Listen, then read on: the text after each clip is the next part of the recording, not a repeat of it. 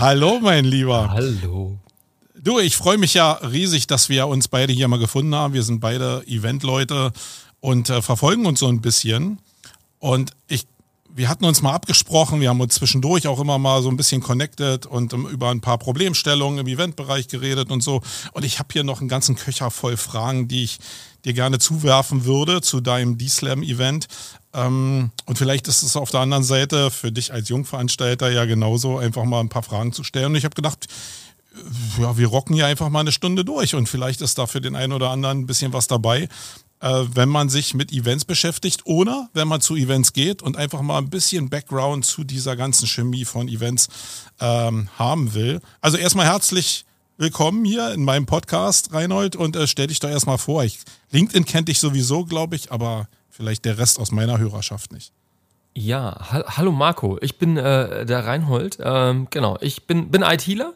Ich mache seit Ewigkeiten IT. Äh, normalerweise erkläre ich IT auch immer sehr gerne. Das heißt, ich bin so Vermittler, Mediator zwischen Fachabteilungen und äh, Kunden und äh, in dem Rahmen hat sich das halt auch ergeben, dass ich mir dachte, Mensch, musst du mal ein eigenes Event machen, zum, gerade zum Thema IT-Security, weil das ist mein, mein, mein Kernthema derzeit. Und ähm, ja, so äh, haben wir dann auch zueinander gefunden, auch über LinkedIn letztendlich. Und äh, jetzt sitzen wir hier und nehmen mal einen schönen Podcast auf.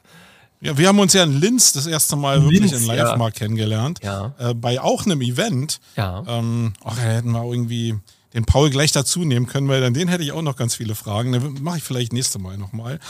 Ähm, da haben wir uns zumindest mal live kennengelernt. Und da hast du ja schon erzählt, dass du da in Leipzig ein Event zum Thema IT-Sicherheit machen willst. Und da habe ich schon gedacht, hey Mensch, ah, Themenauswahl ist ja immer so wirklich wichtig bei einem Event. Also Leute zu dem Event zu kriegen, ist, glaube ich, die Basisvoraussetzung, um überhaupt wirtschaftlich damit agieren zu können. Äh, wie, wie war denn dein Gefühl, als du das erste Mal gedacht hast, ey, ich mache jetzt was mit IT-Sicherheit? Das ist ja so, als wenn du ein Event zu DSGVO machst was ein Teil davon war. Ne? Also wir haben ja tatsächlich auch also das Thema mit angeschnitten, dieses wunderschöne, genau. Was es nicht besser macht. Ja, ja, ja, genau. äh, genau. DSGVO ist ungefähr so beliebt wie ähm, der Besuch von der Schwiegermutter. Und ähm, jetzt ist es so, dass IT-Security schon ein bisschen, bisschen bekannter, ein bisschen beliebter ist, aber trotzdem immer noch kein Thema, was sexy ist.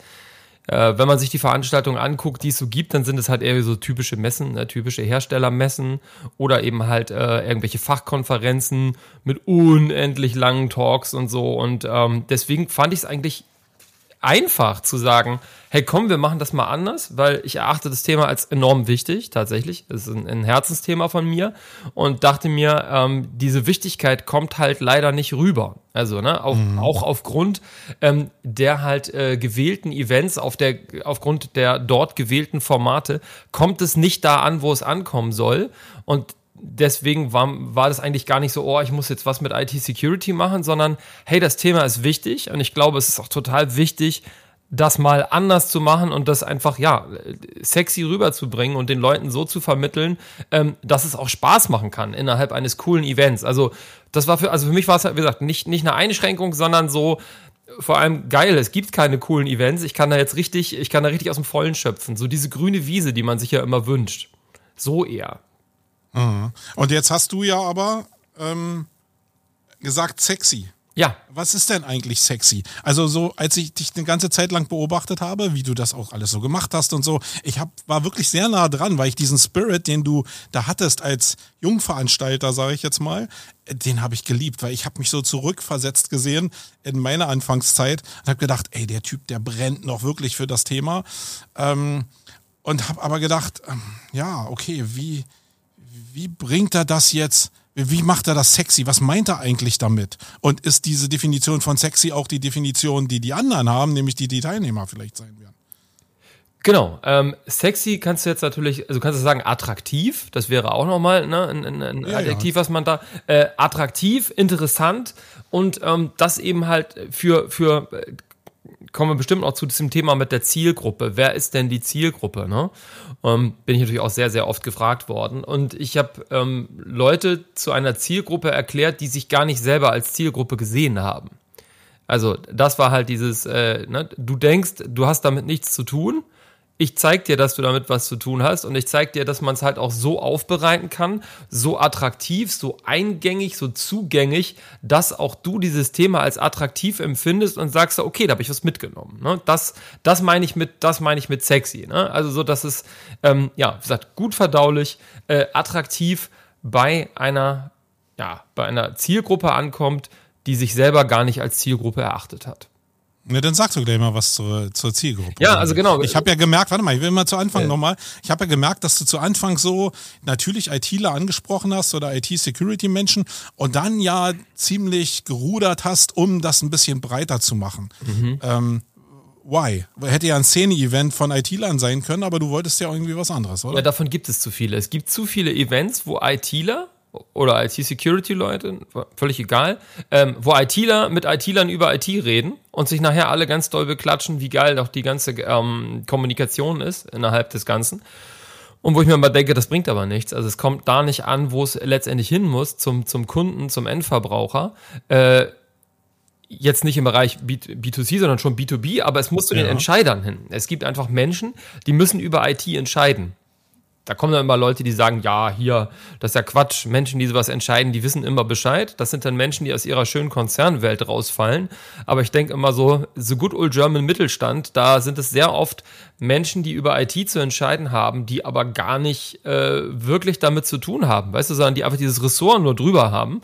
Und wenn die ihre Entscheidung aufgrund einer ja, schlechten Informationsbasis treffen, dann sind das höchstwahrscheinlich schlechte Entscheidungen und schlechte Entscheidungen in der IT führen zu schlechten Projekten, führt zu schlechter IT und bringt uns in diesem ganzen Thema Digitalisierung irgendwie noch mehr ins Hintertreffen, als wir eh sind. So, und das war einfach das, was ich da dann ähm, mitnehmen wollte. Ich gesagt habe, pass mal auf, du sagst zwar, äh, IT-Security ist gar nicht dein Thema, du bist aber derjenige, der über IT-Budget zu entscheiden hat. Ne? Du bist derjenige, der zum Beispiel eine ähm, Sicherheitskultur in der Firma als, als Geschäftsführer oder so etablieren kannst. Also du bist als Geschäftsführer natürlich jemand, der von der DSGVO auch betroffen ist. Ne? Ähm, du bist jemand, der äh, über Dinge wie Datensparsamkeit nachdenken kann und so weiter und so fort. Also genau, das war einfach der, dieser andere Ansatz zu sagen, ich hole die Leute noch mit rein, die sich selber gar nicht als Zielgruppe sehen.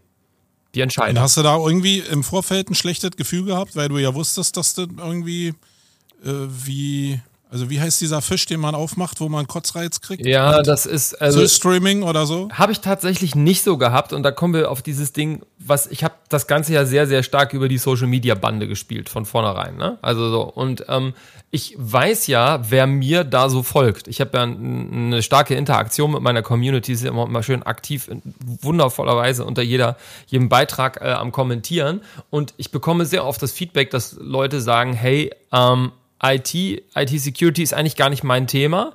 Aber ich finde geil, wie du das machst. Ich höre dir gerne zu, ich nehme da immer wieder mal was draus mit. Ne? Ich finde es irgendwie äh, cool zu sehen, dass du deine Branche da so vertrittst. Und das war meine Hoffnung. Meine Hoffnung war einfach, dass man Leute aus der Community ähm, dazu bekommt, dahin zu gehen, äh, die das genauso betrachten wie mit meinem Content. Und jetzt hast du ja, ähm, das war das Erste, was mir auch mit aufgefallen ist, ein anderes Form, einen anderen Programmformatansatz gewählt. Ja. Nämlich, die meisten haben ja so, äh, so ja, halbe Stunde, vielleicht 45 Minuten, manchmal, wenn es sehr äh, schulisch ist, dann auch eine Stunde irgendwie Formate, wo es halt äh, nach deiner Definition langweilig zugeht. Und du hast ja jetzt irgendwie so ein Bam, Bam, Bam, Bam, Bam Format gesucht. Ja. Nämlich, ich äh, glaube, zehn Minuten hattest du, ne, mhm. zwischen den Tracks. Richtig. Ähm, warum? Äh, ich habe gesagt, da kommt wieder dieses, dass ich über die Social Media Bande gespielt habe. Wenn du dir anguckst, auf so einer Veranstaltung, alles, was da passiert, ist ja mehr oder weniger trotzdem auch Content. Ne? So, im, zwar ein Offline-Content, aber es ist und es bleibt Content. Und da habe ich mir gedacht, wie konsumieren heutzutage Menschen Content? Schnell. Also über TikTok, über Instagram Reels, über YouTube Shorts. Ne? Und mhm. auch wenn du bei LinkedIn Videos ähm, siehst, dann sind die immer öfter im 9 zu 16 Format. Ne? und da dann aber auch gerne ganz kurz gehalten. Zwei Minuten, maximal drei, ne? mehr nicht. So. Und so konsumieren Leute Content und sie sind halt gewohnt, dass, wenn ihnen das nicht gefällt, dass sie das nach oben wegwischen können. ne? Ist ja, ist ja einfach so. Weiter swipen. Und ähm, das, was wir da machen oder was dort gemacht wird auf den Events, ist ja genau das Gegenteil. Du setzt dich da hin und wirst einfach eine Dreiviertelstunde äh, betan mit dem Zeug und eventuell bist du aber schon vom Kopf her und thematisch und vom Herz her irgendwie nach zehn Minuten raus, weißt du, oder und dann kannst du aber nicht wegswipen, du bleibst da sitzen und dann hast du bestimmt auch schon auf Konferenzen gesehen, dann fangen Leute an ihr Handy rausgucken und gucken so, okay, oh, wie lange spricht denn der jetzt eigentlich noch? Also, ne, es ist ja so Gespräche mit dem Nachbarn und dann so, mhm. boah, 20 Minuten noch, meine Güte, ne? So, dann fangen die an, ihre Mails zu beantworten, ne? Und dann gucken die schon mal, ähm, ist es vielleicht auf einer anderen Stage noch irgendwas anderes Interessantes oder habe ich noch einen Termin oder gehen schon mal weiter. Also eigentlich eine ganz, ganz, ganz unschöne ähm, ja, Publikumskultur, die du ja so auf deinem Event nicht haben möchtest. Und das wollte ich halt nicht. Äh, die Idee war eben halt genau zu sagen, zehn Minuten. Zehn Minuten ist etwas, was, glaube ich, viele, viele Speaker ähm, interessant füllen können. Also wenn sie eigentlich mit ihrem Thema fachlich eine Stunde füllen können oder eine Dreiviertelstunde, sagt, okay, ich bringe diese Menschen mal dazu, die das muss ich halt sagen, für unsere Speaker, die alle mit echt mit Herzblut dabei sind bei dem, was sie tun. Wenn ich sage, pass mal mhm. auf, komprimier das mal runter, mach mal zehn Minuten draus und diese zehn Minuten ähm, liefer mal richtig ab. Ne? Äh, erzähl, erzähl deine Geschichte, reiß die Leute mit, dann funktioniert das tatsächlich ganz gut und die haben einfach so viel zu erzählen, dass da nichts Langweiliges mehr drin ist. Ne? Also das heißt, das kennst du ja vielleicht selber, wenn du, wenn du jetzt irgendwie einen Text machst oder ein Video äh, und machst das Skript oder einen Beitrag auch, da kannst du immer ganz, ganz viel wegschneiden. Am besten machst du kurz am Ende, ne? Und in der Mitte bleibt eine Essenz, bleibt ein Blog, bleibt guter Content. Und das war unsere Hoffnung zu sagen, wenn wir zehn Minuten machen, dass dann diese Menschen das so runterdampfen, dass wir nachher ein extrem interessantes äh, Stück Content haben. Und wie ist die Hoffnung aufgegangen? Perfekt. Jetzt, nachdem die Realität äh, durchgelaufen ist. Ja. Also ich habe ja. ein Ding, äh, perfekt reicht mir als Antwort, ja. weil was mir immer so auffällt, so grundsätzlich, auch als wir schon mal in der Kommunikation waren, ist, dass du immer viel aus der aus deiner Perspektive sagst. Also ich nehme mich da nicht aus. Äh, die Perspektive habe ich genauso. Mhm. Aber wenn ich auf Konferenzen gehe und ich bin in einer Session und bin gelangweilt, dann hat das überhaupt nichts mit dem zu tun, ob 800 andere auch gelangweilt sind oder nicht ähm, sondern natürlich holt der eine oder andere mal das Handy raus, entweder weil er den Content nicht versteht oder weil er irgendwie einen Pupsquer hat oder so, egal wie. Aber die Perspektive, also ich habe mich zumindest immer selbst dabei erwischt, die Perspektive, die ich hatte als wirklich Spezialist in einem Fachbereich, nämlich in, in meinem Fall Suchmaschinenoptimierung, äh, das darf gar nicht die Perspektive sein, mit der ich mich jetzt in die Situation von Teilnehmern äh, äh, äh, versetze irgendwie. Äh, hast du das, hast du die Perspektivwechsel auch mal gemacht oder? Ja, also auf jeden Fall. Ähm, ist es auch so, unser Team besteht nicht nur aus IT-Lern, was ganz wichtig ist. Also das war uns halt auch wichtig, dass wir ähm, dort Menschen haben, die auch nichts mit IT-Security zu tun haben.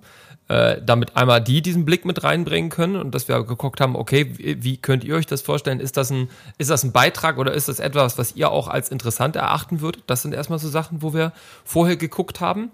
Ähm, und dann habe ich mir auch von anderen Leuten viel Feedback zu den Speakern im Vorwege geholt. Also wo ich gesagt habe, hey, pass mal auf, wir planen das zu machen. Zum Beispiel, gutes, gutes Ding, äh, wo sagt man so, okay, Datenschutz ist langweilig wie die Hölle, stirbst du bei. Ähm, wir machen das anders, wir holen jemanden, der macht Datenschutz-Comedy. Mhm. Natürlich alle gleich gesagt so, ey, das finde ich geil, das ist gut. Also selbst wenn, selbst wenn ich jetzt nicht tief in dem Thema drinne bin, dann ist dieser ganze Bürokratieapparat, diese Starre, das ist schon auch ein bisschen lustig. Und wenn man das lustig macht, dann ist ja Datenschutzcomedy irgendwas, was, was gut ankommen könnte. Zum Beispiel. Ne? Also solche mhm. Sachen haben wir da gemacht. Oder wir haben halt gefragt, so, okay, wie wollen wir das ganze äh, Thema Diversity angehen? So, ne? Ähm, unser, unser Ansatz also halt wirklich, okay, was kann man, was kann man da machen? Und dann haben wir glücklicherweise eine, eine Transperson gefunden, die wirklich darüber berichtet hat, welche Probleme sie mit, mit, mit, mit Daten hatten und mit Datenmodellen und wie das zu Diskriminierung führen kann, zum Beispiel. Ne? Also wir haben einfach so weitergedacht, so was sind die, die Themen, ähm, die damit zu tun haben, aber nicht so, nicht so direkt da mit dabei sind. Wir haben ja zum Beispiel auch den, den, den, den Teuger mit dabei gehabt, den Teuger Zina, der ja mhm. als, ähm, als, als, als Recruiter und, und, und Speaker eben halt erzählt hat zum Beispiel, ähm, was hat die Auswahl deiner Mitarbeiter und auch deine Kultur im Unternehmen zum Beispiel mit Sicherheit zu tun. Ne, das ist irgendwas, wo man erst denkt, so was spricht denn der auf dem IT-Security-Event? Und das sind so diese Sachen, da haben wir uns halt sehr da reinversetzt. Was sind Sachen, die ähm, nicht so ganz offensichtlich im ersten Augenblick sofort damit zu tun haben, aber doch zu dem Thema gehören. Also, ne, das, wir haben natürlich auch klassische Vorträge gehabt, die wirklich auf IT-Sicherheit gingen und ähm, auf einzelne Technologien und. Aber immer zehn Minuten. Immer zehn Minuten. Ja, okay. Immer zehn Minuten. Also das Ergebnis kann man sich alles auf unserem YouTube-Kanal angucken. Wir haben ja, das ja, ja, ich sehe ja. Du, du haust die jetzt so immer raus und deswegen gucke ich ja, ja, ja, wir haben eine das. ganze Menge. Also, also du siehst, das ist, das ist auch wirklich breit gemischt. Ne? Das ist breit gemischt. So und das Feedback war natürlich, ähm, was auch klar war, wenn man da halt 15 Beiträge macht, äh, dass niemand sagen wird, ich fand alles gut, kann aber auch nicht die Erwartungshaltung sein. Die einen haben gesagt, ja Mensch, das war da ein bisschen besser oder das fand ich hier ein bisschen äh, bisschen, bisschen lustiger, bisschen ansprechender, okay. Aber es war jetzt nicht so, dass jemand gesagt hat, es war so dieses No-Go, da musste ich rausgehen, das war, ne, sondern einfach so, für zehn Minuten kann ich mir dann zum Beispiel auch als jemand, der tief in der Materie drinne steckt, mal einen Beitrag geben, der nicht so tief reingeht, weißt du, und einfach den Impuls mitnehmen. Trotzdem, was das macht, oder äh, viele sind ja sehr, so, dass sie auch ähm, mal selber irgendwo reden müssen über das Thema. Ne? Sei es in der Kundenpräsentation oder selbst als Speaker. Das ist halt auch so das Feedback, dass man sagt, okay, ich nehme einfach diesen Impuls mit, weißt du, und verwende den dann einfach mal für mich, wie man es anders machen kann. Oder wir haben auch Leute gehabt, die gesagt haben, es ging uns eigentlich fast ein bisschen zu deep vom, vom, vom, äh, vom Fachlichen her, aber das haben die Kollegen so schön erklärt, dass ich das einfach mal mitgenommen habe. Weißt du, dass ich mal versucht habe, mich äh, in das Thema zum Beispiel äh, Verschlüsselung bei Passwortmanagern einfach mal mit reinzufinden. So, das, äh, ja, das ist das, was wir, was wir uns im Vorwege halt äh, trotzdem angeguckt haben und gesagt haben, so wie kann man das machen? Wir haben zwischendurch auch mal die Frage, oder ich habe die Frage gestellt bei der Moderation, ja. wo ich gesagt habe, wer von euch arbeitet eigentlich direkt im Bereich IT-Security? Ja. Und da und haben sich nur die Hälfte der Leute gemeldet. Okay. Und das war natürlich ein Erfolg, ne? weil ich wusste, okay, dadurch habe ich diese Durchmischung erreicht, die ich eigentlich wollte. Ja, die aber immer noch in deiner Community war. Also was mir so ja. sehr stark aufgestoßen ist, ist, dass du ja Breite suchst, aber eigentlich vollkommen in deiner Community warst. Ähm, Habe ich zumindest so wahrgenommen. Weil du ja zum Beispiel, und das war das Erste, was wir auch ausgetauscht haben, gar keine Internetseite hattest. Wo ich dachte, okay, äh, wo ist denn jetzt die Orientierung? Also alles das, was du mir gesagt hast, was alles völlig okay war, wo kann denn einer jetzt überhaupt die Informationen zu Programm, zu Örtlichkeit, zu allem, was zu so einem Event dazugehört, eigentlich ablangen, wenn er von außen kommt und nicht Teil deiner Community ist und algorithmusabhängig ist? Wie und warum hast du das nicht gemacht? Ähm, es war einfach, äh, manchmal musst du Prioritäten setzen, ne? Also so, und ich, ich bin, bin immer jemand, ich hasse es, wenn, wenn Dinge nicht gut gemacht werden, dann mache ich sie immer lieber gar nicht. Und eine Webseite ist halt tatsächlich auch nicht so einfach ähm, und die auch gut und richtig zu machen und vor allem, wenn du nichts hast. Also wir hatten ja nichts, weißt du, wir haben am Anfang eine Idee gehabt und eine Webseite mit einer Idee, auf der keine Bilder sind, auf der kein, weißt du, nicht, nichts drauf ist ähm, und wo man sagt, ja, man müsste mal gucken, finde ich fand, fand ich halt tatsächlich schwierig. Also, weißt du, so dann, äh, das war mir halt für mich das, das richtige Medium und auf, auf Social Media konnte ich die Leute einfach mehr mitnehmen auf diese Reise ähm, und konnte eben halt Content machen, konnte Videos machen, äh, konnte meine, äh, meine Speaker damit äh, auf die Bühne holen, also jetzt ne, so mit Beiträge mit denen zusammen machen und das hat halt alles dazu geführt, dass es zu so einem ja, so, so ein Wir-Gefühl gegeben hat, weißt du? Also halt wirklich so ein, es ist auch ein Community-Event, auf jeden Fall, definitiv. Äh, und bei meiner Anzahl an Followern ist das auch, wo ich gedacht habe, wenn noch ein Bruchteil davon kommt, dann reicht das eigentlich schon. Äh, weswegen ich gesagt habe, entweder bespiele ich diesen Kanal richtig geil oder gar nicht. Also habe ich mich am Anfang für gar nicht entschieden und habe es dann erst, äh, als wirklich eine Ticketseite da war, dort dann die ganzen Informationen unterlegen. Das kann man jetzt im Nachhinein sagen, okay, war vielleicht nicht so geil, war nicht so schlau aber hat in dem Augenblick, also hat lieber, lieber auf das eine fokussieren und das richtig geil machen, weißt du, als überall so ein bisschen hintröpfeln und das dann nicht cool machen. Das hätte ich, das hätte ich ganz, ganz schön. Aber du machst das ja cool. Was ich immer nicht verstehe an, ich sag jetzt mal an euch LinkedIn-Nerds, äh, ist, dass ihr so in dieser Bubble drin seid. Ich meine, du produzierst unglaublich viel und unglaublich guten Content. Jetzt zu sagen, ich pack den nicht auf irgendeine Seite rauf, sondern ich schenke dem irgendeinem Betreiber, also ich baue mein Haus eigentlich auf fremdem Grund, äh, erschließt sich mir überhaupt nicht, weil du würdest ja auch nicht dein Haus auf einem fremden Grund bauen, sondern ja, vielleicht Pacht, aber du würdest das nicht bei mir aufs Grundstück stellen, wenn es mir gehört, sondern äh, du würdest es bei dir bauen, ist zumindest das Interesse. Warum baust du eigentlich jetzt nur auf LinkedIn? Äh, das äh, Hat sich ist ja, mir nicht ist ja nicht mehr, erschlossen. also ist ja nicht mehr so, ne? Das ist ja nicht mehr so. Also es wird zum nächsten Event wird's eine Seite geben, eine komplette, eine richtige. Das wird, das wird passieren. Und wir haben jetzt ähm, ja auch einen auch einen YouTube-Kanal mit aufgemacht, der tatsächlich auch den ganzen Content der Veranstaltung ähm, zur einen Seite beinhaltet und zum anderen auch für das nächste Event dafür genutzt wird, um dort die Leute mit auf die Reise zu nehmen. Also weißt du halt das, das ähnliche ähnliches Community-Element wie auf LinkedIn halt auch auf YouTube aufzubauen, die Leute dort auch mitzunehmen. Also das ist der zweite Kanal, den wir jetzt bespielen und den wir auch richtig bespielen. Also ich bin immer kein Fan davon, irgendwas halb zu bespielen. Das finde ich immer so, ah. So, wenn, dann mach's richtig. Der YouTube-Kanal, das finde ich cool, das ist gut geworden, da bin ich, bin ich zufrieden mit. Mhm. Ähm, das funktioniert, das ist wieder, die, das ist die gute zweite Richtung. So, und jetzt wird es auch dann auch eine Webseite geben. Aber ich würde sagen, dass ich auch für nächstes Jahr äh, aus dieser Community äh, das Event voll bekomme. Auf jeden Fall. So, weil letztes Jahr hatte man noch nichts und da waren natürlich auch innerhalb der Community Leute, die gesagt haben, so, oh, Termin zu spät gewusst oder ne, irgendwie hier, ach, dann doch nicht oder ach komm, lass den mal das erste Jahr machen, mal gucken, ob der das wirklich hinbekommt. Ja. Ähm, und das ist im zweiten Jahr jetzt anders. Also wir haben ja wirklich sehr, sehr viel positives Feedback bekommen. Also ich habe das mal so verglichen mit der mit der OMR zum Beispiel, wo äh, 70.000 Leute waren, oder das war ja nur ein Dreh, ne? Ja, ja. Und ja. Äh, davon habe ich 300 Beiträge gesehen, die alle gesagt haben, war eigentlich nicht so geil und vor allem auch viel zu teuer und mal gucken, ob ich nächstes Jahr noch wieder hingehe.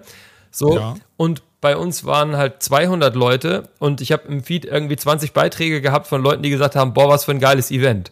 Also sage ich, na gut, dann, ne, also dann stimmt ja das Verhältnis. Äh, dann ist das äh, sehr, sehr, sehr, sehr positiv. Aber hast du nicht ein bisschen Angst, dass da einfach so eine soziale Hörigkeit entsteht irgendwie? Ich meine, das hat ja schon was mit sozialkonformen Antworten auch zu tun. Ich kenne das ja von meinen Events auch. Natürlich ist es so, dass ich Leute, die speaken oder die ein Interesse daran haben, so ein Event zu unterstützen, äh, natürlich ein Basisinteresse haben. Die werden dich natürlich, die werden niemals sagen zu deinem Event, hey, das war ja richtig scheiße, was du da gemacht hast, auch wenn sie scheiße fanden, weil sie natürlich die Option haben wollen, im nächsten Jahr nochmal zu kommen. Und genauso ist es doch bei Leuten in deiner Bubble, die jetzt irgendwie das cool finden, was du machst, die dich eher supporten wollen, als dass die dir irgendwie, wie ich jetzt hier, kritische Fragen stellen, irgendwie zu so einem Ding. Mega gut. Ähm, du, ich bin äh, ich frage natürlich auch außerhalb der Bubble, ich bin ja auch auf vielen anderen Events unterwegs und frage dort immer. Und ich habe tatsächlich noch nie gehört, noch nie von irgendeinem, dass er sagt, oh, sehe ich nicht oder so, weißt du, oder finde ich jetzt nicht so cool, was ihr da macht, oder kann ich mir nicht vorstellen, dass das gut wird. Das habe ich tatsächlich nicht ein einziges Mal gehört. Bin ich auch sehr froh, dass ich das nicht gehört habe, weil ich glaube ich jemand bin, der sich sowas auch echt, ne, also ja. wenn da jetzt jemand, den ich für, für gut und kompetent halte, das voll runter macht, das würde ich glaube ich auch hätte ich in dieser frühen Phase sehr, sehr schwierig gefunden, aber ich habe nicht einen und nicht eine gefunden, die gesagt hat, nicht gesagt haben, dass das eine richtig geile Idee ist. Und ähm, ich kriege jetzt ja auch außerhalb von LinkedIn, wie gesagt, auch jetzt sind ja jede Menge IT-Security-Events und ich bin auf allen drauf und die haben nicht alle äh, unter den Beiträgen kommentiert, aber ich bin seid ihr jetzt letzte Woche auf einer Veranstaltung gewesen, wo ich von jedem auf das Event angesprochen wurde, die dann sozusagen ihr Feedback nochmal direkt an mich gegeben haben. So, und da hätten, das hätten sie ja nicht machen müssen. Also, Social Media ist das eine, da hast du recht, da wollen Leute natürlich auch einen geilen Kommentar unter einer geilen Veranstaltung schreiben und vielleicht auch, genau, auf, auf sich aufmerksam machen. Was anderes sehe ich halt, wenn du im Rahmen einer, einer anderen Veranstaltung unterwegs bist und dich da Leute ansprechen und sagen, ja, ist nett hier, ist cool, macht Spaß, aber ihr habt das richtig geil gemacht, das war richtig cool, ich will nächstes Jahr auch kommen. Das ist was, was ich halt durch die Bank weg so gehört habe. Ähm, mhm. Und da denke ich mir, warum sollten Leute äh, da in, im, im, im Real Life, weißt du, auf dem, auf dem echten Event in Persona auf mich zukommen und mir das sagen, wenn sie es nicht so, wenn es nicht so meinen? Mhm. Also ich glaube ja nach vielen Jahren als Veranstalter, dass immer, also diese, dieser Spirit, den du hast, ein Teil davon ist. Ich hoffe, dass ich mir den auch erhalten konnte.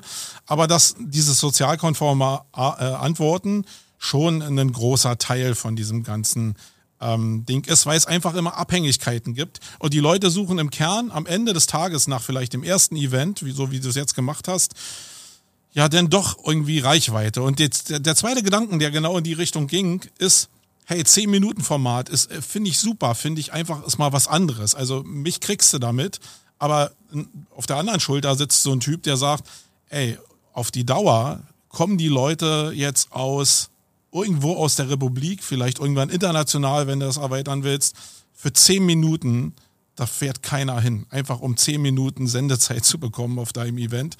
Ähm, das, äh, denke ich, ist insgesamt schwierig, zumindest wenn du immer die Community nur ansprichst. Hast du, ich meine, ich verstehe es im ersten Jahr, äh, funktioniert das, aber jetzt im zweiten Jahr äh, hat keiner ein Interesse irgendwie gezeigt zu sagen, hey, ich will mal ein bisschen tiefer reingehen und ich will einfach mehr Präsenz haben durch mehr Sendezeit. Ja, aber was bringt dir denn mehr Sendezeit, wenn du die Sendezeit dann nur mit dem gleichen Bullshit füllst, den du sonst auch machst? Also weißt du, wenn, wenn dann kommt das Füllmaterial dazu. Also du hast, du hast ja ein gewisses Publikum und das kann, das hat einen gewissen Wissensstand. Und den kannst du, kannst versuchen, das denen schön zu erklären, ne? Ja. Also so, dass sie es verstehen und dass du deine Botschaft rüberbringst und dass du wir sind natürlich auch vertriebsgetrieben, ne, dass du die nachher ins Gespräch kommen am besten danach. Das ist auch unser Ansatz immer, dass wir gesagt haben, so nach der, nach der Show sind die Leute alle noch da. Dann kann man netzwerken, dann kann man fragen, die haben auch Stände da gehabt, da kannst du dich dann informieren, weißt du? Da kannst du dann tiefer gehen.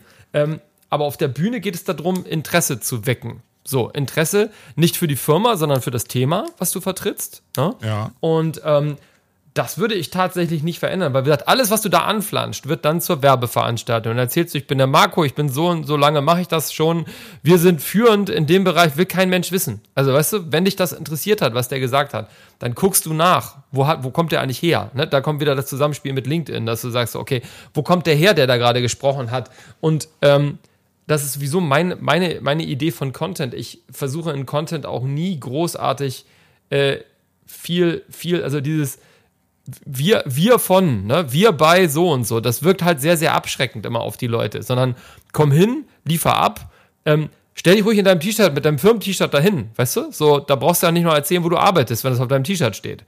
Äh, und mache guten Content und dann, wenn der, wenn der Content gut ist, dann kommen die Leute zu dir. Und das alles, was du dann noch mit anfütterst, das ist halt, das ist halt entweder Füllmaterial, also Marketing- und Werbungsfüllmaterial, was keiner braucht, oder eben halt eine Form von Deep Dive, die dort dann nicht mehr auf die Zielgruppe passt.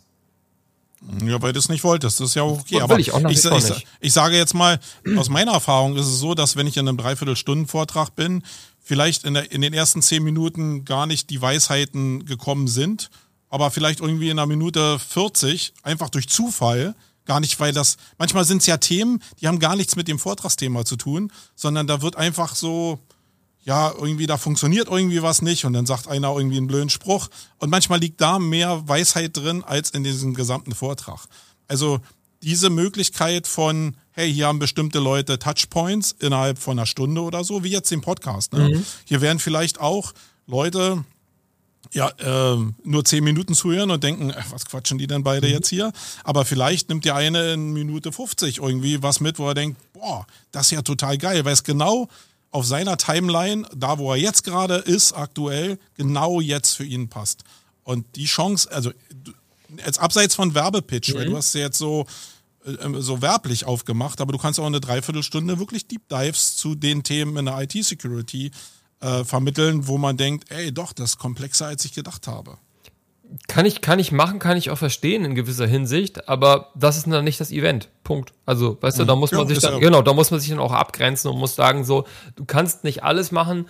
Ähm, wäre eine, wäre eine Idee, dass man überlegt, also wenn man das weitermacht und das Format weiter ausbaut, dass wir vielleicht auch mal eine, eine echte Deep Dive-Runde machen, die dann wirklich auch, weißt du, so techie-mäßig mhm. ist und sagen, hier geht's ans Eingemachte. Also dann würde ich aber vielleicht auch wirklich äh, schreiben vorher, was sind die Voraussetzungen, die du haben musst, um diesen Vortrag zu verstehen? Also weißt du, dann, ich bin immer so gern, ich mach's wenn immer so richtig, weißt du, dann so richtig, ich, ich, das ist eine Idee, die wir auch schon mal hatten, vielleicht machen wir auch mal einen D-Slam Deep Dive, also wo es dann wirklich richtig hart zur Sache geht und wo man dann auch gleich vorne sagt, ja, du bist kein Nerd, du bist da nicht drinne, weißt du, du bist da, äh, nee, so, ne? Und da sagst du halt auch vorher, was musst du können. Da sagst du zum Beispiel hier ähm, Linux Shell, ne? Bash musst du können. So, fertig. Wenn du das nicht kannst, wirst du diesen Vortrag nicht verstehen. Punkt. Also da bin ich dann auch wieder ein klarer Fan von. Aber ich glaube, das alles dann in ein Event pressen zu wollen, weißt du, das ist dann ja für mich schwierig. Ja, es ist ja auch ein Formatansatz. Aber jetzt, du hast ja gesagt, zehn Minuten ist irgendwie so wie Reels, irgendwie so durchscrollen und so, dass Informationen jetzt immer nur kurz und knapp ähm, geliefert werden, wo ich natürlich immer so als kleiner Rebell natürlich immer sage, okay, jetzt, aber das ganze Leben kann nicht nur so kurz und knapp sein. Aber kommen wir mal auf das Event zurück. Jetzt ist ja, wenn du alles kurz und knapp machst, ja die Entscheidung hin zu, okay, ich entscheide mich, ja oder nein, ich gehe jetzt zu deinem Event. äh, auch sehr kurz und knapp. Ähm, wie lief denn der Verkauf? Äh, wie viele Leute haben sich denn kurz und knapp entschieden zu kommen und mit wie vielen Teilnehmern hast du auf Basis deiner Kostenkalkulation denn überhaupt gerechnet? Also tatsächlich ist es so, dass äh, das im ersten Jahr jetzt echt schleppend gelaufen ist. Das hat keinen Spaß gemacht. Also dieses, äh, der Unterschied nochmal von, boah, ich committe mich, ich finde das ein geiles Event und cool, was ihr da macht, zu, ich gehe jetzt hin und klicke auf der Webseite auf Ticket kaufen, ist halt nochmal ein ganz schöner Schritt. Ne? Das mhm. ist etwas, was ich auch als Neuveranstalter unterschätzt habe. Das ist äh, so, ein, so eine, ja, eine, eine, eine echte Erfahrung gewesen, auf die ich hätte manchmal verzichten können. Weil auch so dieser Ansatz, auch was du immer vor wir ja gesagt hast, ja, die kaufen echt erst spät teilweise, ne? Das geht echt erst, äh, und das natürlich für, für, für Kalkulation schwierig. Also man müsste eigentlich so, so äh, gut aufgestellt sein und so souverän, dass man sagt, oh, es ist aus Sponsoring und so ist das ganze Ding bezahlt, weißt du? Und das, was dann an Tickets reinkommt, ist nice to have. Das haben wir am Anfang natürlich nicht gemacht. Wir haben natürlich alles in die Waagschale geworfen. Wir haben überlegt, wie viele Teilnehmer wollen wir haben? Und mhm. die haben wir mit reinkalkuliert, um möglichst dick aufzufahren. Ne? Das war. Äh, das heißt, mit wie viel hast du gerechnet? Wie viele Teilnehmer waren Wir hatten gehofft, dass es 300 werden. Bei 300 ah, hätten, die, hätten die Location sozusagen wirklich komplett zugemacht. Das wäre dann, ja. das wäre dann dicht gewesen. Ähm, und es waren jetzt 200. So. Okay. Ähm, also aber 200 wirklich alle bezahlt oder äh, Sponsoren-Ticket ist, ist ja eine Mischkalkulation. Ja, ja, genau. Richtig. Also in, insgesamt waren, waren etwas knapp über 200 Leute drin und davon waren dann irgendwie etwas über 160, die dann halt wirklich bezahlte Tickets waren. Und du hast natürlich die Speaker und du hast deinen ganzen Helfer da drin, ist ja klar. Ne? Ähm, so, da Genau, aber letztendlich ist ja, genau, es gibt ja aber zwei Sachen. Einmal nach, wie viele Menschen sind im Raum drin, das ist ja wichtig, wie das mhm. Event nach draußen wirkt. Und ja. dann, wie rechnet sich das Event, ist natürlich sehr wichtig, was hast du wirklich an Tickets verkauft. Ähm, das war natürlich auch wichtig, dass die Diskrepanz da nicht, nicht zu groß wird im ersten Jahr. Also, das wäre total schön gewesen, wäre man nicht angewiesen darauf gewesen. Das ist auch so eine Sache, die ich äh, anders machen würde wieder. Also sozusagen, ne, das nicht, nicht auf gucken, wie viel passt in den Raum rein und das hart mit in die Kalkulation reinnehmen, sondern zu sehen, dass das Event eigentlich schon komplett finanziert ist durch äh, eben halt das ganze Sponsoring. Dass du dir diesen Schmerz nicht mehr machen musst und sagen musst, okay, ist durch ärgerlich, wenn Leute nicht kommen, weil es leer, ne, aber äh, oder leerer, aber nicht, dass es ärgerlich ist, weil du dann den, den Kram nicht bezahlen kannst. Das ist so das, was ich auf jeden Fall für mich da mitgenommen habe. Das hängt ja alle sehr dicht zusammen, ne? mhm. ne? Ähm, also wenn so eine Location, also fangen wir erstmal noch davor an, wenn du jetzt merkst, hey, ich gebe total Gas und ich brenne total dafür und jetzt läuft der Ticketverkauf schleppend, wo, wo hattest du denn persönlich deine Breakpoints? Ich kenne das ja auch, also genau die Erfahrung habe ich auch mit ein paar Events gehabt, dass es schleppend lief. Äh, wo hast du jetzt deine, deine Breakpoints drin gehabt, wo du gesagt hättest, hey, ich ziehe die Reißleine oder hast du Verträge mit der Location gehabt, die dir einen Handlungsspielraum ermöglicht haben? Weil ich meine, du bist äh, Einzelunternehmer, ne? Ja. Du bist persönlich haftbar, ja. denke ich jetzt mal. Mhm. Das heißt, alles, was du da machst, ist entweder Goodwill oder reißt so, zumindest ordentlich äh, ein Loch in deine Tasche, wenn es oh, dich ja. nicht so war, vielleicht sogar den Kopf kostet, jetzt also insolvenzmäßig, keine Ahnung. Ähm, ja, wie hast du dich dagegen abgesichert oder hast du es völlig naiv erstmal so durchlaufen lassen, was ich im ersten Jahr gemacht habe? Ja, völlig naiv. Also völlig naiv. Das ist so, das ist halt so eine, so eine Geschichte. Ich habe auch überlegt, wenn man, wenn man das so macht, ne, also ähm, die ganze Nummer war ja von vornherein, dass wir gesagt haben, okay, wir gehen in eine Branche äh, rein, die, die sehr altbacken, sehr alt gesessen ist. Wir kommen dort und machen da ein neues Event und wir machen das komplett anders. Wir setzen einen komplett anderen Ansatz. Und wir haben ja auch im Vorwege ganz schön rumgetönt, muss man auch sagen. Ganz schön großes ja, Maul aufgerissen. Gut rumge aber gut. Ja, ja, aber das war halt klar, dass wir auf der anderen Seite da dann auch wirklich hart abliefern müssen. So, und äh, das hieß für mich, in dem Bereich, gut, dann bist du auch all in. Ne? Also dann ist auch einfach, das Ding wird richtig geil oder richtig scheiße. Also mir war klar, dass das größte Projekt meines Lebens wird bisher, aber halt mhm. positiv mhm. oder negativ. Und deswegen habe ich mich dagegen gar nichts abgesichert und bin da voll rein. Und ähm, es gibt ja auch immer so diese Frage, Plan B, was ist denn wenn? Den gab es nicht. Also, dass das Ding scheitert, war für mich äh, nie, nie eine Option. Niemals. Mhm. So, ähm, Klar kommt man an den Rand, dass man sagen, dass man dann manchmal denkt, so, boah, vielleicht könnte das doch passieren. Scheiße.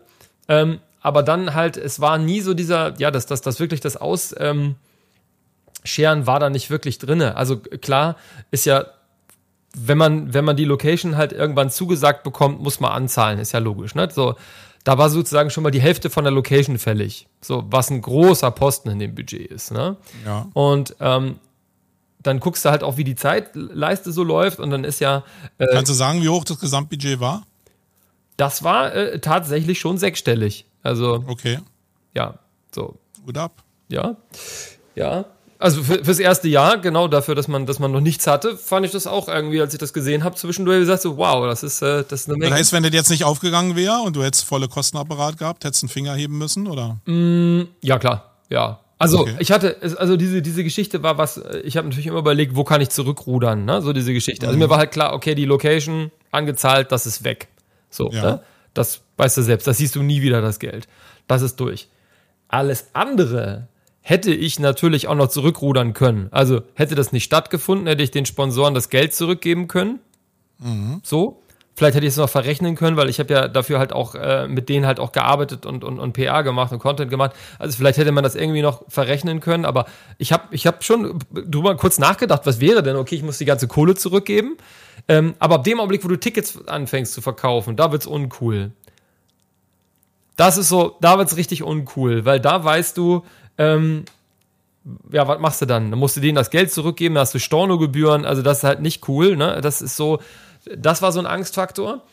Ähm, und Reputationsverlust natürlich. Ja, das auch, war, ne? also, das, das, das habe ich auch, also wenn das Ding, wenn das Ding wirklich jetzt daneben gegangen wäre und äh, jetzt durch mein Verschulden, ne, also ich ja. rede jetzt nicht von höherer Gewalt, ist was weiß ich, Leipzig abgesoffen ja, wäre, aber hätte das aus, aus, dass ich da die Reißleine gezogen hätte, hätte ich natürlich hardcore mein Gesicht verloren. Also sehr, sehr, sehr stark hätte ich mir einen anderen Job gesucht, eine andere Hättest Branche. du vielleicht gar nicht, aber es fühlt sich so an, oder? Also so war immer mein Empfinden. Ich glaube, nach außen ist vielleicht noch ganz anders. Wenn du alles erstatten kannst und so, dann ist eigentlich alles rund, aber es fühlt sich ja mega beschissen für einen selber an. Ja, genau. Also genau. Es ist, ich hätte nicht alles erstatten können. Also mir war klar, dass wenn, wenn das Ding daneben geht, äh, wenn das Schiff Bruch erleidet, ist es auf jeden Fall im, im, im fünfstelligen Bereich so irgendwie, äh, ne? Äh, mhm ja, okay, ist, ist dann. Aber das Risiko bin ich eingegangen. Aber das, ja. wird, das, wird, einfach, das wird einfach nicht passieren. Ähm, ja, aber es hätte Schiffbruch erleiden können, klar. Und Image sowieso, natürlich, auf jeden Fall. Es hätte richtig in die Hose gehen können. Und dann hast du ja jetzt, ich meine, ich habe im Vorfeld ja auch nur ähm, das gehört, was ihr da so kundgetan habt, äh, explizit du kundgetan hast und hast ja schon auf dicke Hose gemacht. Das mhm. fand ich aber sehr, sehr smart. Ich glaube, so das, was du an FOMO hättest auslösen können. Ähm, mehr geht da, glaube ich, nicht. Äh, außer über Verknappung. Das hast du aber nicht gehabt, den Hebel. Also ich glaube, da hast du schon wirklich abgeliefert. Ähm, aber du wirst ja parallel dazu, weil du ja auch eine eigene Vorstellung von dem Event hattest. Ich, wie gesagt, ich habe es nicht gesehen. Ja, schon die ganze Lichtplanung, wie du den Raum bespielst und so, ja schon ausgemalt haben. Und als ich die ersten Bilder vom Event gesehen habe, wie gesagt, ich konnte leider selbst nicht hin, habe ich gedacht, Teufel, der Typ hat wirklich richtig da Musik gemacht. Der hat sich echt richtig Mühe gegeben. Was hat den das gekostet? Ähm, hättest du denn das zurückgeschraubt, auch oder hättest du an irgendwelchen anderen Sachen gespart und das hättest du auf jeden Fall lichttechnisch, PA-technisch, äh, videotechnisch und so hättest du auf jeden Fall aufgefahren, weil du das fürs nächste Jahr mitnehmen wolltest. Ja, also das da runterzufahren, das war schwierig. Also weil mir war klar, das Ding kann nur, also das muss so ballern und äh, Hast ja vielleicht auch die Gerüchte gehört, ich bin, ich bin zur, ich bin zur Rocky-Musik im Bademantel eingelaufen, ne? Ja, ähm, ja. Das ist wirklich passiert und, ne?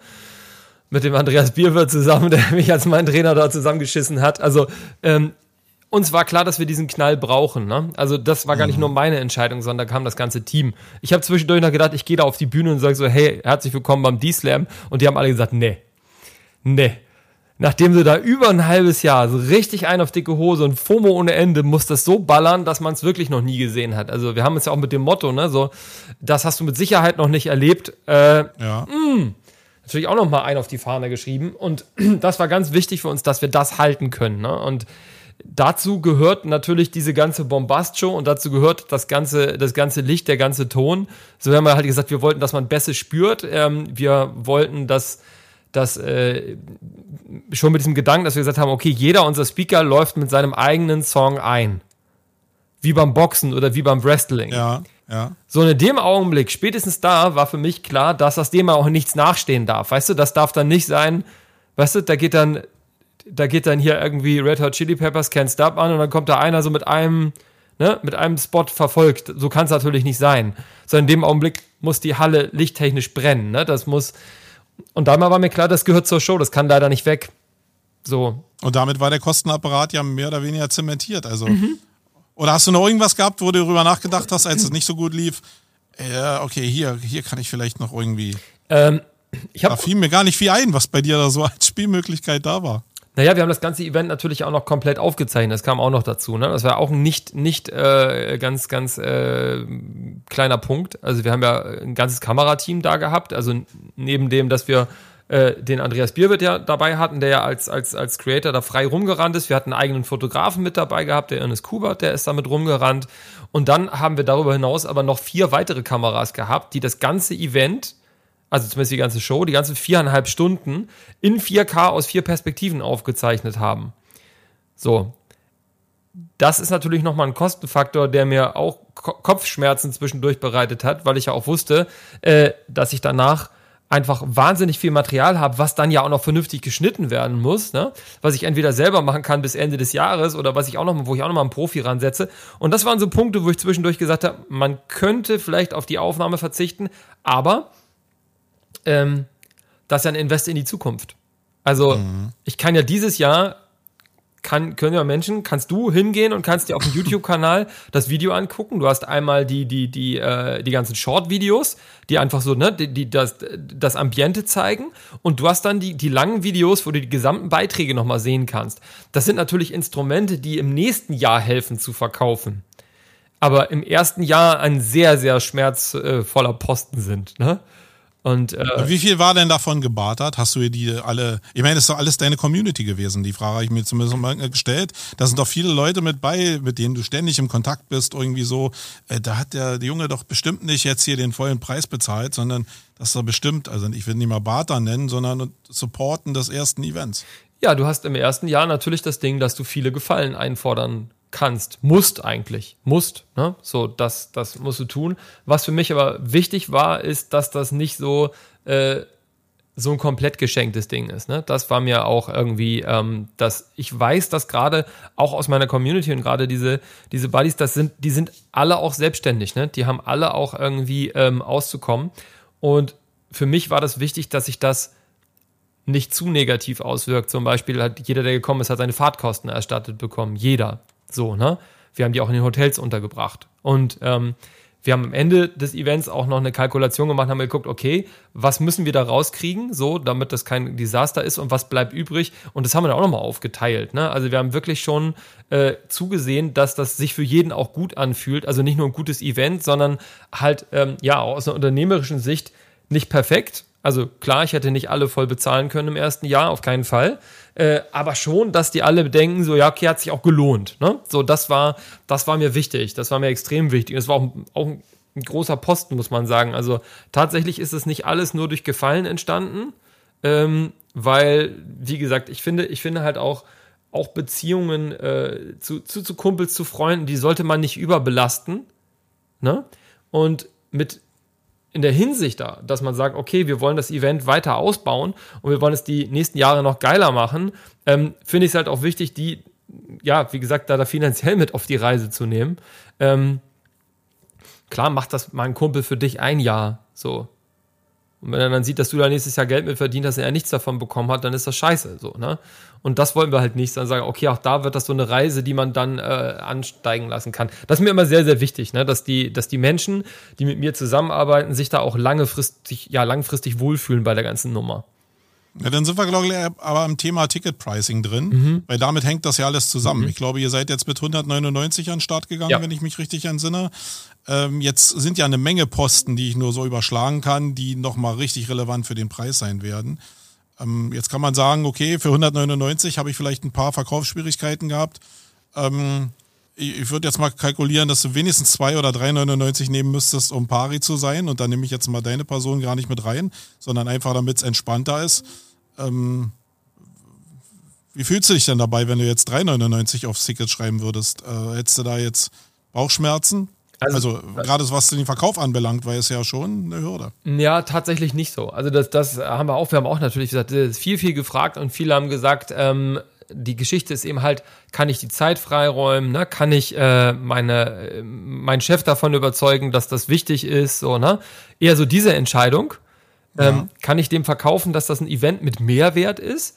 Wenn diese Entscheidung getroffen war, dann waren die 199 kein Hindernis und es wären auch die 200 oder 399 nicht das Hindernis gewesen, sondern es ist mehr einfach das, ja, einfach das Commitment erstmal da sein musste, okay, verstehen wir, ist ein geiles Event, bringt auch was, äh, ne, zum Netzwerken zum Beispiel, die richtigen Opportunities, die richtigen äh, ähm, Impulse. Und wenn das halt, wenn das getroffen war, dann war das Geld nicht das Problem.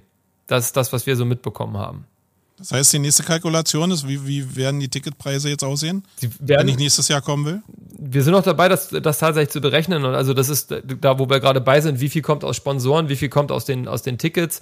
Ähm, wir wollen auch uns also wir denken auch über Sachen wie Soli-Tickets nach zum Beispiel. Also Leute, die einfach sagen so, hey, kann ich mir nicht leisten, wäre aber super interessant. Also wie gehen mhm. wir damit um? Weil uns ist natürlich auch wichtig, dass das keine, keine hochexklusive Veranstaltung ist, die, die sich halt Leute nicht leisten können, die man vielleicht eigentlich doch auch gerne da hätte. Ne? Also auch da sind wir äh, nach wie vor noch dabei zu gucken, wie wir das äh, genau. Äh, ich kann den Preis noch nicht genau sagen. Das ist noch nicht, noch nicht final beschlossen.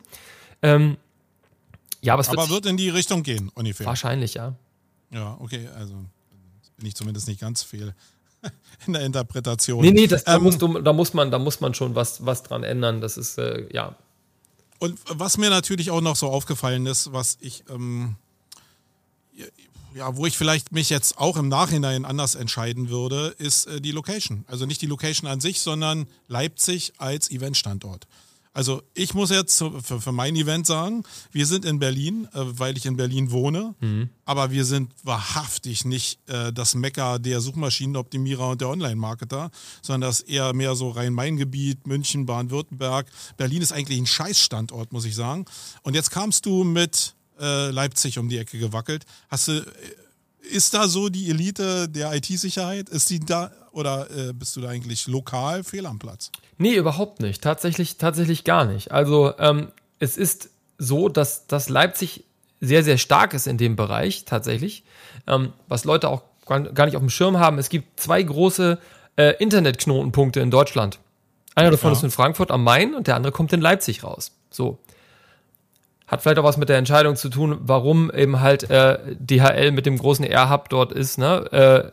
Äh, Amazon, BMW, ne? Da, da ist ja schon einiges äh, Porsche, was da passiert. Also Leipzig ist da schon interessant und Leipzig hat auch äh, ja, eine Menge im Bereich IT-Security. Da passiert auch eine Menge. Und wir haben ja auch eine sehr, sehr lebhafte Community. So, jetzt, ähm, jetzt ist es so, ich bin als als Hamburger und als Wahlleipziger, äh, gebürtiger Hamburger und Wahlleipziger, mag ja, ich die ja. Stadt sehr. Und ich finde, ähm, das lohnt sich auch. Also man kann auch mal hierher kommen und es gibt hier auch nicht so viel. Also es ist einfach, man hat die Gamescom weggenommen, ne? Äh, man hat äh, dann zwischendurch die Buchmesse sehr beschnitten und so. Es sind also viele Dinge, die nicht mehr da sind. Es war eigentlich eine tolle Stadt, die viel bietet und auch gut zu erreichen ist, letztendlich. Also hat die Stadt denn, hat äh, Leipzig eine Eventförderung? Jetzt gerade nach Corona? Also Berlin hat ja sowas, äh, Brandenburg hat sowas nicht, aber. Da stichst du gerade in so ein Nest rein, aus? wo ich nochmal ran muss. Also es ist sozusagen, es steht auf der Liste für dieses. Wir haben es dieses Jahr ohne Förderung von, von Stadt, Land oder sonst, also letzt, jetzt dieses Jahr. Ich sage immer letztes Jahr, weil es die letzte Veranstaltung ja, ja, war. Kenn Kennst du, ne? Ja. Also ja, genau.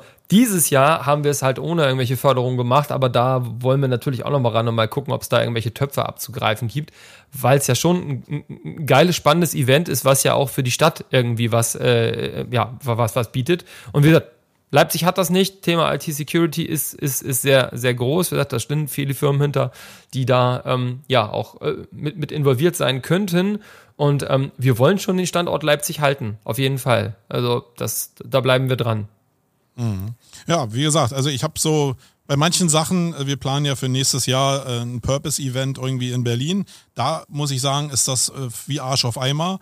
Aber im SEO-Bereich muss ich sagen, da gibt's schon geilere Locations. Wenn ich sehe, im Rhein-Main-Gebiet sind die äh, Tausender-Veranstaltungen und bei uns sind dann so 700, 800 Leute. Und gerade was die Verkaufsgeschwindigkeit anbelangt, ist natürlich diese Entscheidung von, er ist gleich bei mir um die Ecke, viel einfacher als ich muss jetzt mal nach Leipzig oder nach Berlin fahren. Ähm, mhm. Ist für viele eine Entscheidung, für viele Chefs auch eine Entscheidung, weil sie die Reisenkosten sparen wollen.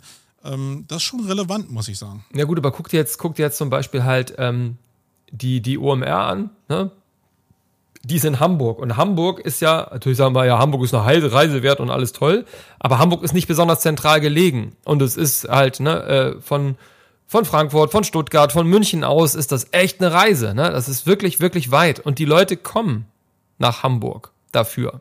So. Ja. Und Leipzig, das muss ich jetzt ja sagen, äh, aufgrund, dass ich da jetzt seit Jahren lebe und von dort aus auch viele, viele Geschäftsreisen gemacht habe, früher noch in meiner äh, Angestellten-Tätigkeit als Consultant, ähm, ist eigentlich gar nicht so schlecht zu erreichen. Also aus München ganz gut zu erreichen. Tatsächlich ist diese ähm, Ost-West-Trasse Ne? Also alles, was Ruhrgebiet ist, Rhein-Main, ist so ein bisschen blöd, weil die eben halt immer über Frankfurt fahren oder über Hannover. Es gibt halt keine Strecke genau durch, das ist ein bisschen doof. Aber da ist es so mittelgut zu erreichen. Von Hamburg aus ist es eigentlich ganz gut zu erreichen. Von Berlin ist es gut zu erreichen. Also es ist gar nicht so schlecht gelegen, wie man erstmal denkt. Aber jetzt hast du ja selbst die OMR ins Spiel gebracht. Die haben natürlich über die Jahre ein Monster aufgebaut. Ja. Wissen wir beide ja, ja. selbst. Äh, da läuft das über FOMO. Da denkt keiner drüber nach, ob ich nach Hamburg muss. Höchstens äh, kriege ich da noch ein Zimmer. Äh, das ist also, glaube ich, das Hauptproblem. Oder wie weit bin ich vom Stadtkern entfernt? Äh, um das selbst irgendwie hinzukriegen, müssen wir ja ziemlich weit rudern. Wir haben uns über 16 Jahre jetzt auch eine Community in unserem Bereich aufgebaut. Das stabilisiert ganz gut. Aber im Kern geht es ja eigentlich nur äh, mit Marketing. Wenn wir einfach schauen, denselben Effekt wie vielleicht äh, ein OMR zu erzeugen. Gerade wenn du jetzt, also was ich auch dann immer so, na, vielleicht nicht verstehe, ist, du produzierst ja unglaublich mit Mühe und mit Hingabe Content. Das sieht man an jedem Clip, den du machst, in allem, was du schreibst. Aber du bist ja völlig darauf angewiesen, dass der Algorithmus mir das Zeug ausspielt. Nun ist es bei mir jetzt nicht so, weil ich die Glocke aktiviert habe und sowieso dein Zeug kriege. Aber bei den meisten bist du ja algorithmusabhängig. Mhm. Ähm, und du hast ja gar keine Kontrolle darüber, welche Fetzen von dem mit Herzblut produzierten Zeug denn zu den Leuten wirklich kommen. Äh, und das kannst du ja nur überbrücken, indem du Marketingausgaben hast. Mhm. Wie gehst du an das Thema ran? Wirst du Ads schalten? Wie, wie, wie, gehst du an das Thema Marketing ran, um eine eine stabilere, höhere Reichweite zu bekommen? Das ist eine riesen, riesengroße, riesengroße Frage, die du da stellst. Ähm, tatsächlich finde ich, äh, ich habe eine sehr, sehr gespaltene ähm, Einstellung zu Werbung und zu Marketing. So. Ich, ja. ich mag es eigentlich nicht. Und wenn du überlegst, jeder fünfte Beitrag bei LinkedIn ist Werbung. Und eigentlich nervt es mich ständig, permanent.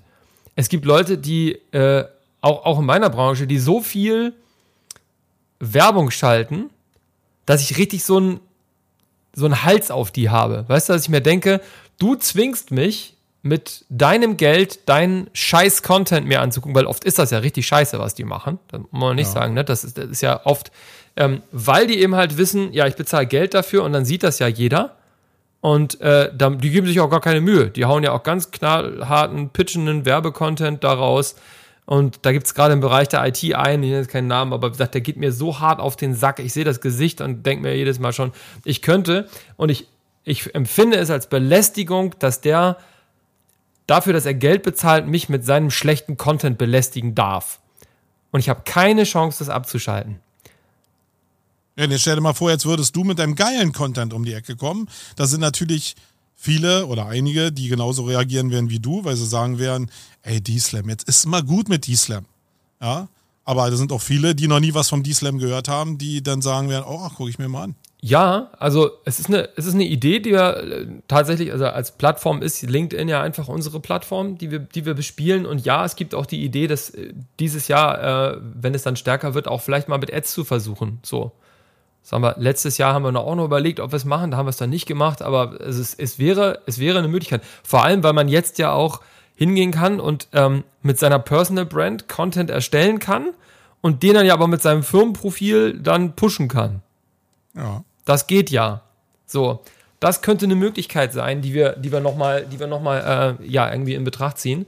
Ähm, um das zu machen. Weil am Ende geht es ja nur über Reichweite. Ne? Mhm. Alle Menschen suchen Reichweite. Die ja. Leute, die da hinkommen, suchen Unterhaltung, Networking oder ja auch eine, eine Möglichkeit, sich zu präsentieren. Die Speaker wollen sich eigentlich auch präsentieren, weil das Leben ist ein Pitch. Ja. Die Sponsoren kommen auch einfach nicht so, Obi war es bei dir ja, weil die einfach so dich sexy finden, sondern am Ende wollen sie auch Reichweite haben. Das heißt, wir sind doch als Veranstalter sowieso der Büttel davon. Unser Job ist doch eigentlich nur Reichweite zu erzeugen, mhm. damit wir diesen ganzen mhm. Container am Laufen halten können. Weil ich habe auch lange Zeit gedacht, äh, nee, das machst du hier mit Spirit. Nee, scheiße ist eigentlich geht's nur um Reichweite und du kannst den sexy machen, diese, diesen Weg dahin zur Reichweite.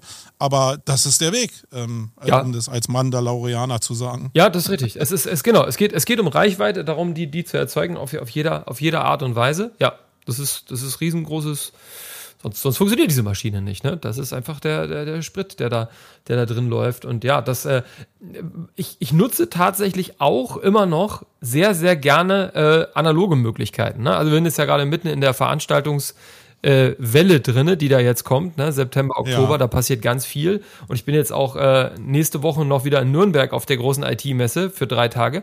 Und das nutze ich tatsächlich auch. Also es ist auch ein Mittel, was ich immer noch sehr, sehr gerne nutze. Also auf der einen Seite dieses ähm, auf Social Media haben, die, haben mich viele Leute halt schon mal gesehen aus der Branche.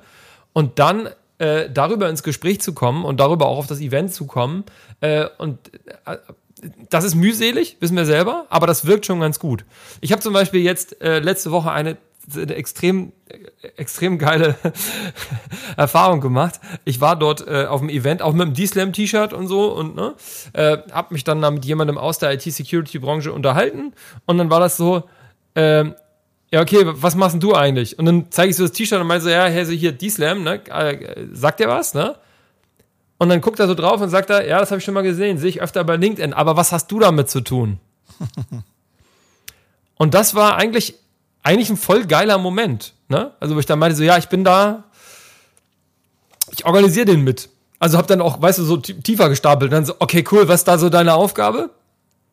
Ja, ich organisiere den mit. Ich organisiere den mit. Ne? Und dann stand halt einer neben und meinte so, er ist der Chef. Ja, okay. Aber was eigentlich ganz cool ist, weil das zeigt ja, ähm, dass diese, diese Marke schon über meine Person hinaus wirkt bei einigen Leuten.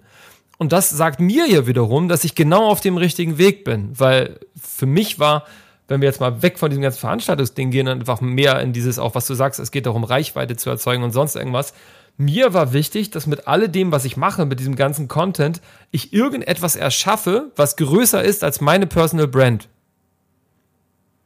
Mhm. Und was halt auch nicht an meiner Person, an meiner Fresse dranhängt. Jetzt auch ganz ehrlich, das will man nicht auf Dauer. So, ne? Äh, ja, parallel kann es zumindest laufen. Ja, ja, genau. Also, dass und, es und, an dir hängt, ist schon okay. Das ist okay. Das ist auch, dass ich das, das Gesicht dafür bin, dass ich damit verbunden werde. Das ist ja völlig in Ordnung. Aber das sind ja, sind ja Sachen, das versucht man ja auch mit Events, mit Marken, dass man etwas erschafft, was größer ist als, ne, wie gesagt, die Personal Brand.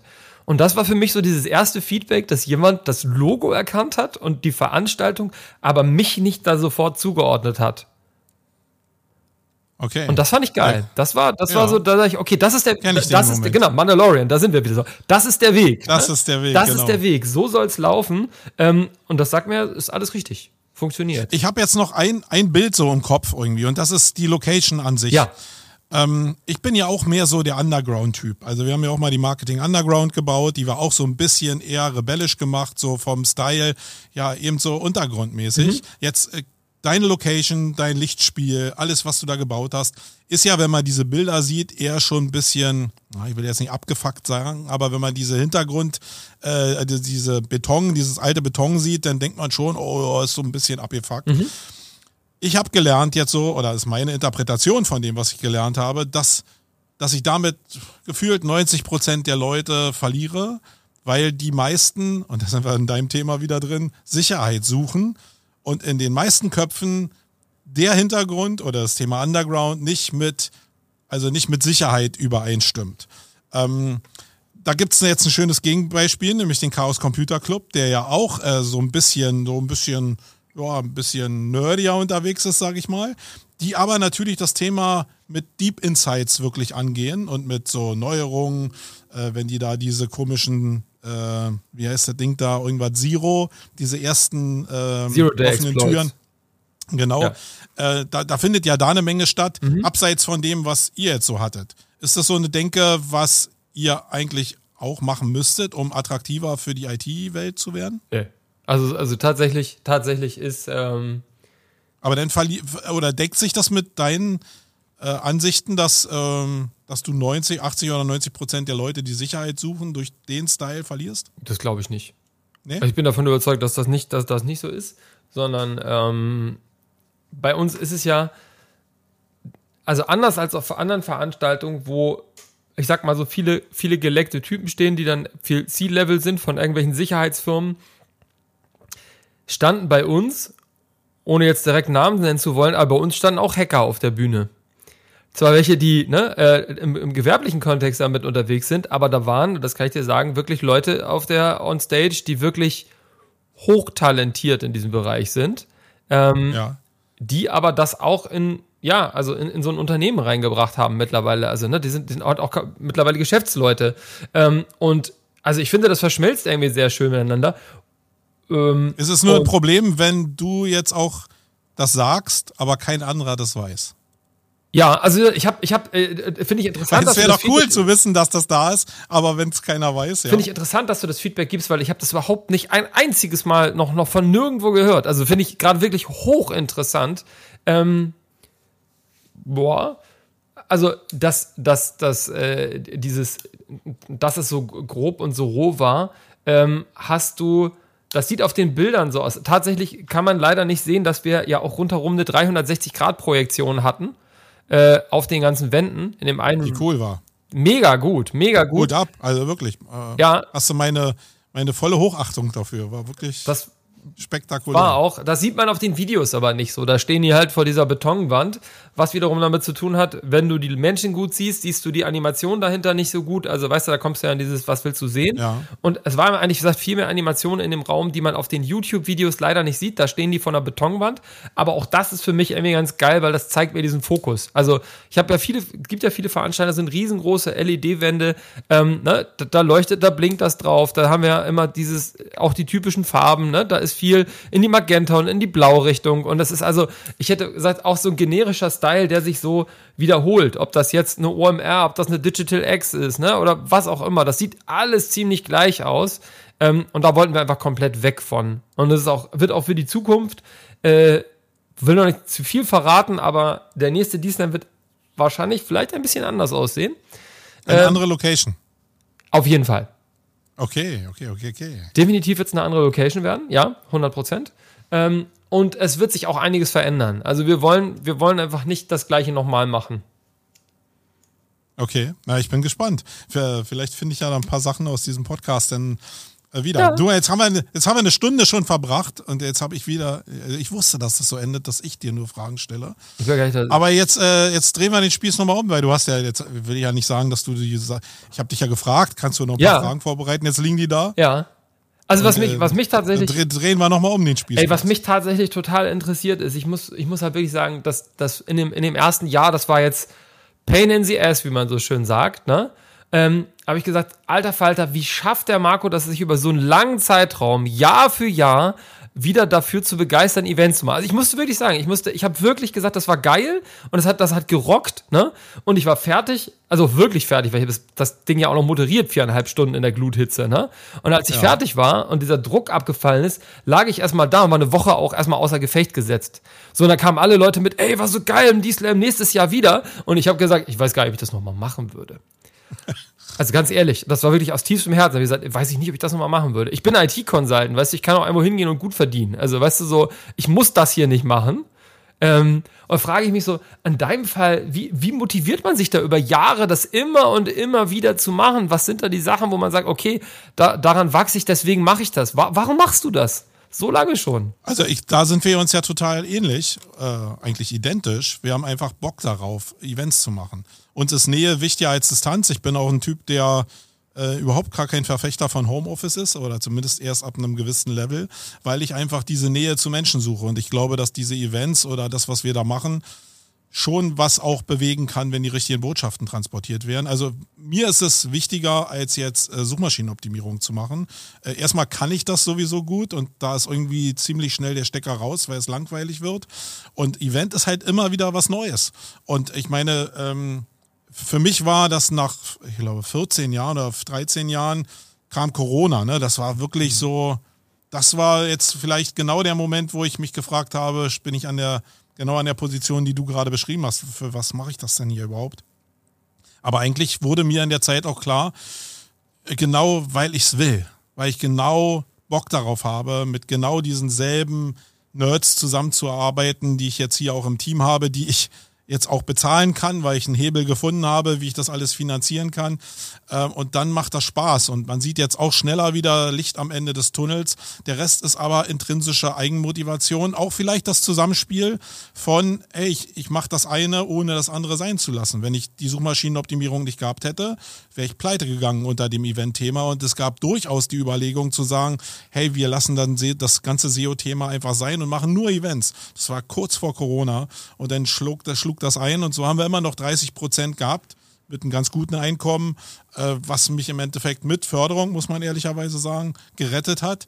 Aber ich habe auch wirklich gelernt in der Zeit, ey, ich habe Bock da drauf. Mir macht das unglaublich Spaß, auch neue Formate, alles, was du gerade beschrieben hast, neue Formate zu kreieren und einfach äh, aus den Sachen zu lernen, die man gemacht hat. Äh, wir haben ja wirklich total im letzten Jahr Ausfälle gehabt, also wirklich formatmäßig, wo ich gedacht habe, ey, da haben wir was erfunden, was total in die Hose gegangen ist. Wir haben diesen Clash, den wir da probiert haben, der ging überhaupt nicht auf, dieses Spiel von zwei Bühnen irgendwie.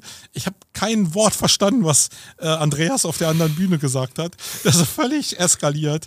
Und so eine Sachen lernst du aber nur, indem du das wirklich so eskalieren lässt. Und da habe ich unglaublich viel Spaß dran. Und ich glaube, man kann es am meisten sehen, wir haben nach 16 Jahren das erste Mal jetzt angefangen auf der Webseite, wir haben ja eine Webseite, kann ich ketzerisch sagen, mit Ironie zu spielen, ja, also das beste Event von die ganze Welt irgendwie und das so durchzuziehen. Einfach so nicht zu sagen, wir sind mega seriös, sondern wir sind halt anders. Und ähm, da habe ich jetzt gerade nach Corona richtig Bock darauf, mich zu fokussieren, auch neue Sachen wie jetzt das Purpose-Thema äh, auszubringen, weil das mir sehr nahe ist, so Nachhaltigkeit, Klimawandel, Energiewende und so. Das, da sind so viele Sachen, die Menschen besprechen müssen, um nach vorne zu kommen, dass ich glaube, geil, wenn ich das bis zum bis zu meiner äh, Rente, wo, wo immer das auch ist, machen darf, dann ist das eine, eine mega Gnade und das treibt mich an.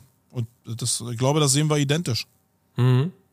Mhm. Ja, okay. Das äh, finde ich, finde ich extrem spannend, dass du das so auch nochmal äh, rausnimmst. Das, also finde ich auch geil, dass man sich das so erhalten kann über die Jahre. Das ist so, das ist so. Ja, vielleicht ist es aber auch so, ich habe irgendwann mal, als wir die Marketing Underground gemacht haben, die war jetzt zweieinhalbtausend Menschen, ein bisschen größer als deins, aber genau deswegen habe ich mich total da reinversetzen können, was du jetzt so erzählt hast. Weil es ging genauso los, dass wir das Ding gemacht haben. Wir haben die Arena in Berlin bespielt. Da passen bis zu 9000 Menschen rein. Wir haben eine Konzeption gehabt. Ähm, ich wollte einfach mal in Berlin so ein bisschen OMR angreifen. Ja, was ein naives Spiel, aber scheißegal. Und dann hast du so gemerkt, hey, du machst einen Ticketpreis 50 Euro. Ah, verkaufst auch keine Tickets. Hm, mhm. Super. Äh, so geht die Konzeption aber nicht auf, weil wenn du Stände verkaufst und da kommen jetzt keine Besucher, äh, wie machst du es denn? Und dann wird so ein Spiel von Relationen und da war echt ein Moment, wo ich schon echt da stand und dachte, oh, jetzt, schn jetzt schnürzt dir den Hals ab. Weil es wirklich da, nun sind wir eine GmbH, das ist nur ein bisschen anders, aber äh, das ist im Endeffekt nicht anders, weil du also du stirbst mit der GmbH. Das ist, mhm, ja. das ist überhaupt gar keine reelle Sicherheit, nee. sondern wenn, wenn ich pleite gehen würde, dann, äh, gut, dann, dann muss, muss ich nicht mein Haus verkaufen, meine Familie leidet nicht darunter, so eine Sachen schon. Aber für mich an sich fühlt sich das an wie die totale Zerstörung. Und wir haben es nachher hingekriegt. Wir haben die Tickets umsonst rausgegeben, haben dann nur über die Stände und über Sponsoren verkauft. Dann ging es gerade so, äh, was heißt gerade so? Ich habe sechsstellig draufgezahlt für das erste Event ist aber auch jetzt okay gewesen, weil ich glaube, im ersten Jahr, da kann ich dich beruhigen, ich glaube, im ersten Jahr darf man gar nicht den Anspruch haben, dass das Ding gleich durchschlägt. Die wenigsten Events sind rentabel im ersten Jahr. Alle Leute, die ich so kenne, eiern sich da ein zurecht. Egal, ob die jetzt Celebrities am Start haben. Wir haben ja in diesem Jahr auch das erste Mal mit Axel Schulz so ein bisschen Celebrity-Luft gesch äh, geschnuppert, aber hier so 700.000 Euro, wie die Bizent Pretzels jetzt für, für Michael Obama gezahlt haben, ja. das sind nochmal ganz andere Klassen. Und dann zu wissen aber, hey, wie viele Tickets habe ich denn mit dem Namen einfach verkauft, ist ja unglaublich wichtig. Mhm. Äh, oder du hast sowieso den Hype, weil du einfach mit dem Spirit, den du hast, die 5000 Tickets, die du hast, immer basismäßig verkaufst. Also da sind so viele Baustellen, ähm, die aber erst kommen. Und ich kann dir persönlich nur den Rat geben, ey, mach unbedingt eine GmbH draus. Ja. Damit du dich einfach alles, was bei dir in deinem Umfeld ist, sicher machst. Abseits von dem, was in dir zerbricht. Aber finanziell ist in Deutschland das halt so, dass du dann eigentlich mit dem blauen Auge da rauskommst. Ähm, und das gibt mir schon ein bisschen Sicherheit. Ja, okay, cool. Das, das, sind alles Punkte, die, die fürs nächste Mal äh, angegriffen werden sollen. Also die Liste ne, der To-Dos, die gar nichts direkt mit der Veranstaltung zu tun hat, die ist natürlich auch gewaltig. Ne? Das ist auch eine Sache, die man, äh, die man da, die man da komplett unterschätzt. Ich würde es aber nach wie vor nicht anders machen. Also nicht viel. Ne? Also so ich glaube, geht auch gar nicht anders, weil nee. es ist ja völlig abwegig jetzt zu sagen und das, das manchmal habe ich mich natürlich dabei erwischt zu sagen, oh, warum macht Reinhold das, ey, Mann.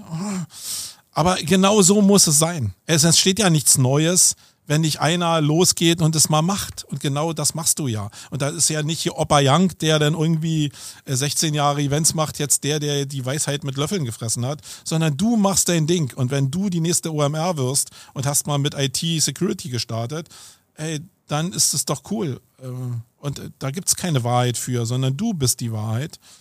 Und am Ende musst du aber schon natürlich ein Gespür dafür haben, ist es das richtige Thema oder ist es nicht das richtige Thema? Und ist das Trendthema oder sind andere Sachen wichtiger, die dir den Rang ablaufen? Weil am Ende des Tages haben die Leute ein Euro in der Tasche und den können sie dir geben oder einem anderen Event geben. Ja. Der Euro wird jetzt nicht verdoppelt. Und du musst attraktiv sein, du musst im Trendthema sein.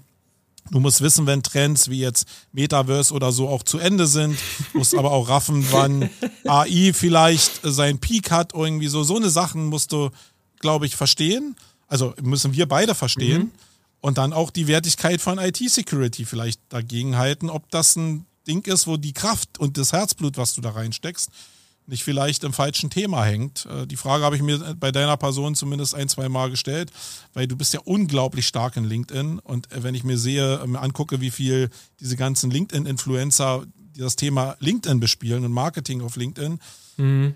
dann denke ich, hey, da sind doch Potenziale, wo das viel besser aufgehoben wäre und würde, wo das nicht so schwer sich tun würde. Und das hat jetzt nichts mit dir zu tun, sondern mit dem Thema vielleicht. Ja, also ich, hab, ich, ich, finde, ich finde tatsächlich bin ich ganz froh, dass, dass das LinkedIn nicht so mein Hauptthema ist. Also ich, ich finde mal, ich, äh, ich habe mal so ein bisschen Mitleid mit allen Menschen, deren Thema einfach nur äh, Gutes auf LinkedIn zu sein. Da denke ich mal, denke ich mal so, ja, das, Entschuldigung, okay, ja, das, das wäre mir zu wenig, weißt du, weil das so eine, Entschuldigung, wäre jetzt auch einige Leute im Koffer pissen, aber es ist so eine Pseudowissenschaft für mich. Irgendwie ja. Leute, die glauben, den Algorithmus zu kennen, der eh ständig geändert wird, den nicht mal LinkedIn selber kennen. Das ist für mich alles so, wäre kein Thema. Mich fragen auch mal Leute, ob ich, ob ich denen erklären kann, wie LinkedIn geht in anderen Firmen. Das mache ich immer sehr ungern. Da habe ich immer ganz wenig Lust drauf. LinkedIn ist irgendwie, ja, für mich da kein, kein, kein, kein echter Geschäftszweig. Das Einzige, was ich mir vorstellen kann. Aber mit der Blackbox zu spielen, ist ein gutes Thema. Ja, aber es ist für mich unseriöser Quatsch. Also es ist halt so, wenn sich jemand Experte nennt, weißt du, für etwas, was sich ständig verändert, was du nicht studieren kannst, weil es, ne, so, ich meine, da kann ja jetzt irgendeiner seine tolle Masterclass verkaufen mit, boah, wie kriege ich den LinkedIn-Algorithmus geil irgendwie hin? Weißt du, und dann geht irgendeiner von den LinkedIn-Entwicklern dahin, beziehungsweise da das, das, das, das, das, das ähm, Projektmanagement, da, da geht irgendeiner hin und das ist ja nicht ein Algorithmus, das sind ja etliche Algorithmen, die da aneinander ja. spielen. Und da muss ja nur irgendeiner die Gewichtung, weißt du, von einem Übergabewert, ne, in den nächsten Algorithmus etwas verändern und das ganze Konstrukt, alles, was jetzt hier kommt mit, oh, mach doch hier mal mehr und innerhalb der ersten ne, Stunde muss, das kann so, sofort obsolet sein mit einem Klick.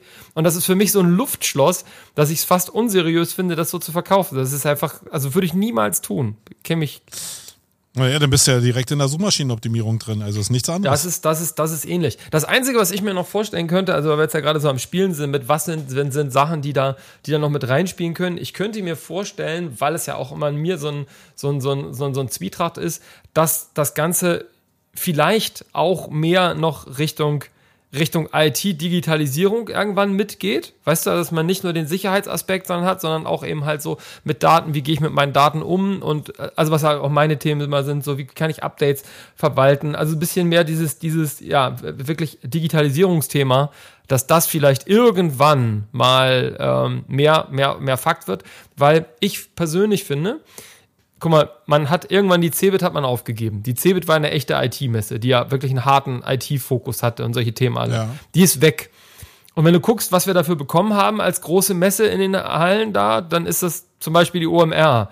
So, die sich aber auch so Tech und Digital und Marketing und alles so ein bisschen draufgeschrieben hat. Aber ich bin der Meinung, das ist nicht die Messe, die wir brauchen. Das ist nicht die Veranstaltung, die wir brauchen. Die haben wir bekommen, ne?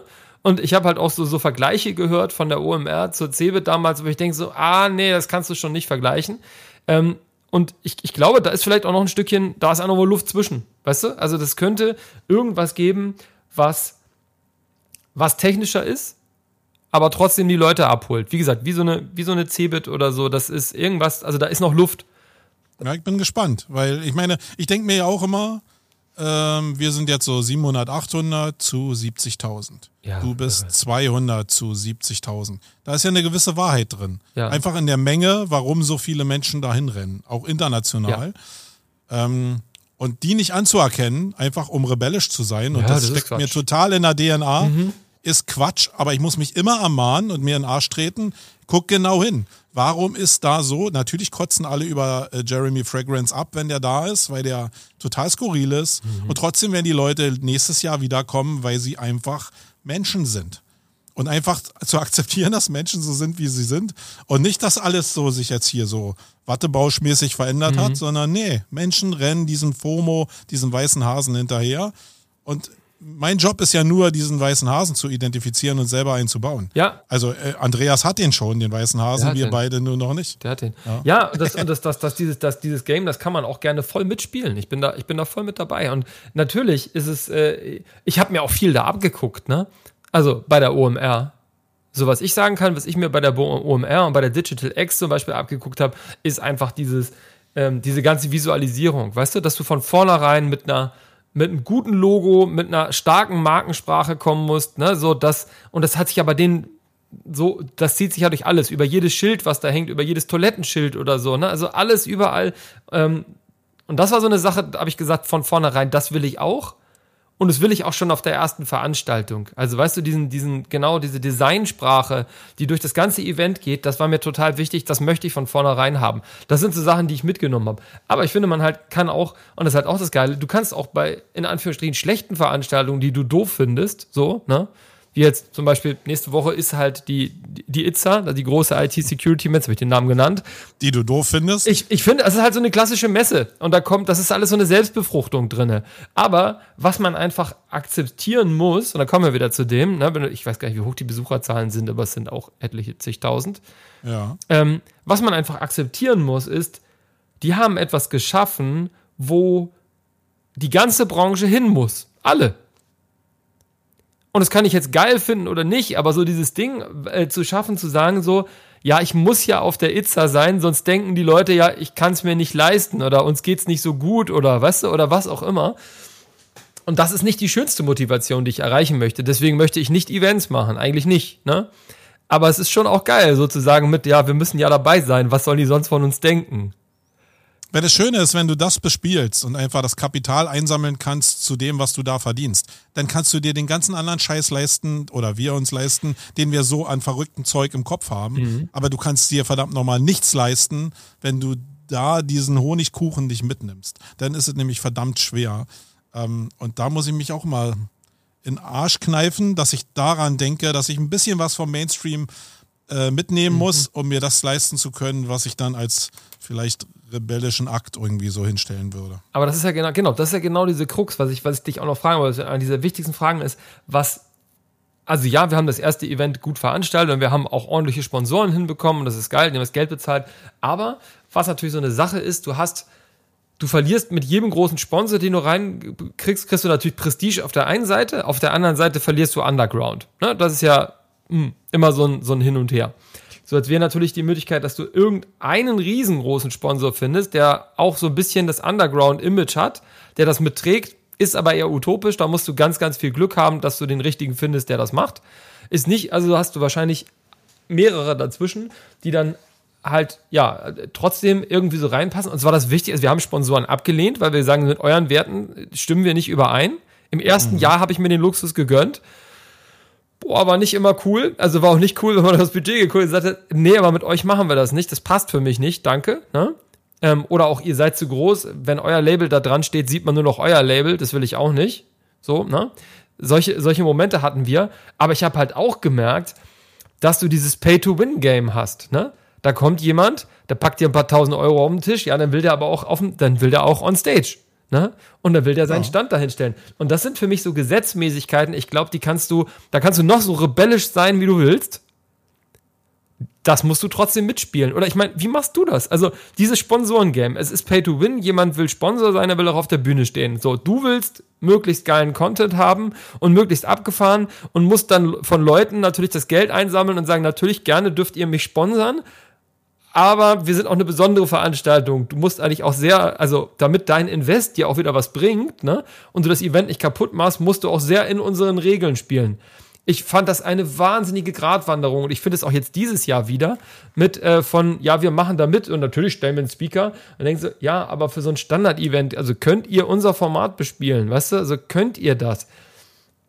Wie machst du das, dieses ganze Sponsorengame? Ich sehe auf der anderen Seite, sehe ich halt irgendwelche komischen Veranstaltungen, will ich irgendwie was, und dann stehen da etlichste Sponsoren drunter, die nichts mit dem Thema zu tun haben, gar nichts, die auch da nicht auftreten also Sparkassen oder was weiß ich, ne, steht ja Sparkasse Leipzig. Sag ich so, okay, was hat das damit zu tun? Also, ne? Ähm, so, solche Sachen. Wie, wie machst du das? Wie spielt man das Sponsorengame? Erzähl mal. Also die Sparkassen und so, das sind regionale Fördertöpfe. Ähm, da musst du nur den aus der Sparkasse kennen. Also ist genau dein Game. Du bist ein Networker.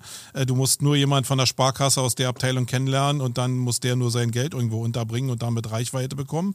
Das ist ein relativ einfaches Ding, aber es ist ein Akquise-Ding. Was ich über die letzten Jahre gelernt habe und völlig anders auch gesehen habe in den Anfängen, ist, dass die Leute halt nicht zu mir ausschließlich kommen, sondern Sponsoring oder wir nennen es jetzt Partnership äh, ist halt ein Akquise-Game. Und äh, diesen Luxus von, ich lehne Leute ab, den wir ja auch haben, kann ich mir nur leisten oder dauerhaft leisten, weil wir ein Akquise-Apparat hier mittlerweile haben, wo Leute knallhart, Callcenter-mäßig Leute anrufen, äh, Termine vereinbaren und äh, das Event vorstellen. Äh, und da ist auch nichts Verwerfliches dran, weil sie, die meisten kannten ja unser Event gar nicht vorher. Mhm. Und das ist ja die Gelegenheit zu sagen, ey, wir sind da. Guckt doch einfach, hört es euch mal an und dann könnt ihr selbst entscheiden, ob das was für euch ist oder ob das nicht äh, was für euch ist. Aber das ist ja so wie im Marketing grundsätzlich. Man hat ja so, wenn es gut läuft, immer das Gefühl, oh, ich muss ja nichts tun, alle kommen zu mir. Ja, aber wenn du irgendwann 10, 20 Mitarbeiter hast, dann ist das Game nicht mehr so, sondern dann ist das, geht's vom Marketing hin in die Akquise, in Vertrieb ganz normal. Mhm. Und das wissen die meisten auch. Und Events haben auch ganz normale Vertriebsschiene. Mhm. Das wurde mir mal bewusst, als wir die Marketing Underground gemacht haben und die Stände, die hatten wir bei einem anderen Event ausgeliehen, weil wir uns die nicht einfach äh, selbst bauen lassen wollten und das Nachhaltigkeitsthema auch äh, im Zuge des Nachhaltigkeitsthema das sinnvoll war. Und da bin ich in, zu dem Veranstalter rein, da war eine Reihe, da waren 20 Call Agents, die nur Akquise gemacht haben. Da habe ich gedacht, okay, Mhm. Irgendwas mache ich hier noch falsch. Das heißt, da fängt es erstmal an. Das ist halt ein knallhartes Akquise-Game. Und wenn die Leute gefragt haben, irgendwie, naja, äh, ich will auf die Bühne. Das ist ja so das Hauptding eigentlich. Ne? Die Leute wollen schon Geld geben, aber sie wollen eben Reichweite haben, sie wollen ihre Botschaft irgendwie senden. Und äh, am krassesten ist es ja bei der OMR, dieses ganze, diese ganzen Masterclasses, die da sind, mhm. ist, ist, ja alles verkauftes Zeug. Ja. Und da kann man jetzt sagen, oh, äh, äh, Würgereiz, mhm. ey, ist aber da. Mhm. Und es ist ausverkauft. Mhm. Und die Realität kann ich ja nicht einfach wegstellen. Das heißt, wir haben in diesem Jahr angefangen, einfach zwei Tracks zu nehmen von acht, die wir zur Verfügung haben und haben die verkauft. Haben aber nicht da jetzt einen Hidden Champion draus gemacht, sondern haben den Teilnehmern knallhart gesagt, ey, die Dinger sind verkauft. Was ja nicht zwangsläufig heißt, dass die Inhalte, die da drin sind, scheiße sind. Mhm. Sondern die Leute raffen ja auch, wenn sie das Event geschnallt haben, wie sie äh, Inhalte bringen müssen, damit sie die, das Publikum da catchen können. Und das muss man den Leuten auch vermitteln. Aber faktisch kaufen die dann so einen Slot. Und damit habe ich natürlich ein bisschen was von dieser Rebellion abgegeben und von meinem Mindset. Aber hey, was ich vorhin sagte, ey, wir müssen irgendwo gucken, dass wir unsere Ideale gegen, den, gegen die ganzen Konkurrent, äh, Konkurrenz hochhalten indem wir halt auch Cash generieren, damit wir uns das leisten können, mhm. um anstinken zu können. Und da sind wir wirklich die letzten zwei, drei, vier Jahre deutlich professioneller geworden. Und ich guck mal, ich habe zwölf Jahre dann gebraucht, um das Mindset, was wir jetzt beide immer noch in uns tragen, zu verlassen, um die Realität anzuerkennen. Auch ein bisschen unter Corona sicherlich. Mhm. Aber ich kann dir da nur raten, einfach aus dem aus diesem rebellischen Mindset schnell rauszukommen und zu raffen, dass das im Endeffekt ein Business ist. Und wenn du das als Business siehst, und das, ich glaube, ist ja so ein Ideal auch für dich, dass du in zwei, drei Jahren vielleicht sagen kannst, ey, ich und mein Team, wir können gut davon leben, äh, dann betrachte es wie ein Unternehmen und nicht nur wie jetzt, ich, ich weiß, so kommt man daran, mhm. aber diesen Switch, wann man dann den Schalter umlegt, ähm, den kann man vielleicht verkürzen, indem man das wirklich als Business sieht. Ähm, und deswegen kam vielleicht auch die Frage mit dem, warum ist keine Internetseite da, mhm. weil ich so eine Internetseite ja als ein Asset sehe und immer an die Sachen rangehe, wenn ich jetzt meine Idee auch verkaufen würde an jemand, ja, mit den ganzen Events, dann ist die Internetseite, also du verkaufst das Event und das, was du so über die letzten Jahre gemacht hast, aber du verkaufst verdammt nochmal auch die Internetseite mitsamt der Technik, die dahinter liegt, die ganzen Prozesse, die da dran sind, die sind Teil von dem Haus, was du gebaut hast, was denn Teil der Kaufsumme ist. Und äh, wenn ich jetzt das mit dir vergleiche, dann hast du ein Haus, was auf LinkedIn-Grund steht wo jetzt jemand ja dein Account faktisch übernimmt als Stärke. Also du hattest es ja selbst schon gesagt. Und daneben von dem, von dem Personal Brand so ein bisschen trennen. Ja, jetzt bist du das Event. Und bei mir ist es auch, ich bin noch sehr stark das Event. Aber wenn jemand jetzt unser Zeug kaufen würde, würde er zumindest mehr kriegen als bei dir. Weil ich mein Haus halt mhm. über die letzten Jahre ja. stärker ausgebaut habe und damit einfach die Immobilienbewertung höher ist als bei dir. Und daran zu arbeiten, vom Mindset her, vom Verständnis, ist auch Gold wert, muss ich sagen. Habe ich aber auch erst, Gott, viel zu spät gelernt. Ey, ich meine, ich habe ja so viele Bücher, du siehst das hier hinter mir. Die habe ich alle nach Corona, glaube ich, nochmal durchgeblättert wenigstens. Ich habe gedacht, da hat einer die Bücher ausgetauscht, weil die Position, in der du dich befindest, so maßgeblich wichtig ist zu dem, wie du Informationen aus diesen ganzen Sachen aufnimmst. Daher kam vielleicht auch die Frage, eben reichen zehn Minuten, um den Leuten in diesem Mindset die richtigen Touchpoints zu geben ähm, weil in der Länge schon eine Magie liegt, weil mehr Touchpoints einfach da sind.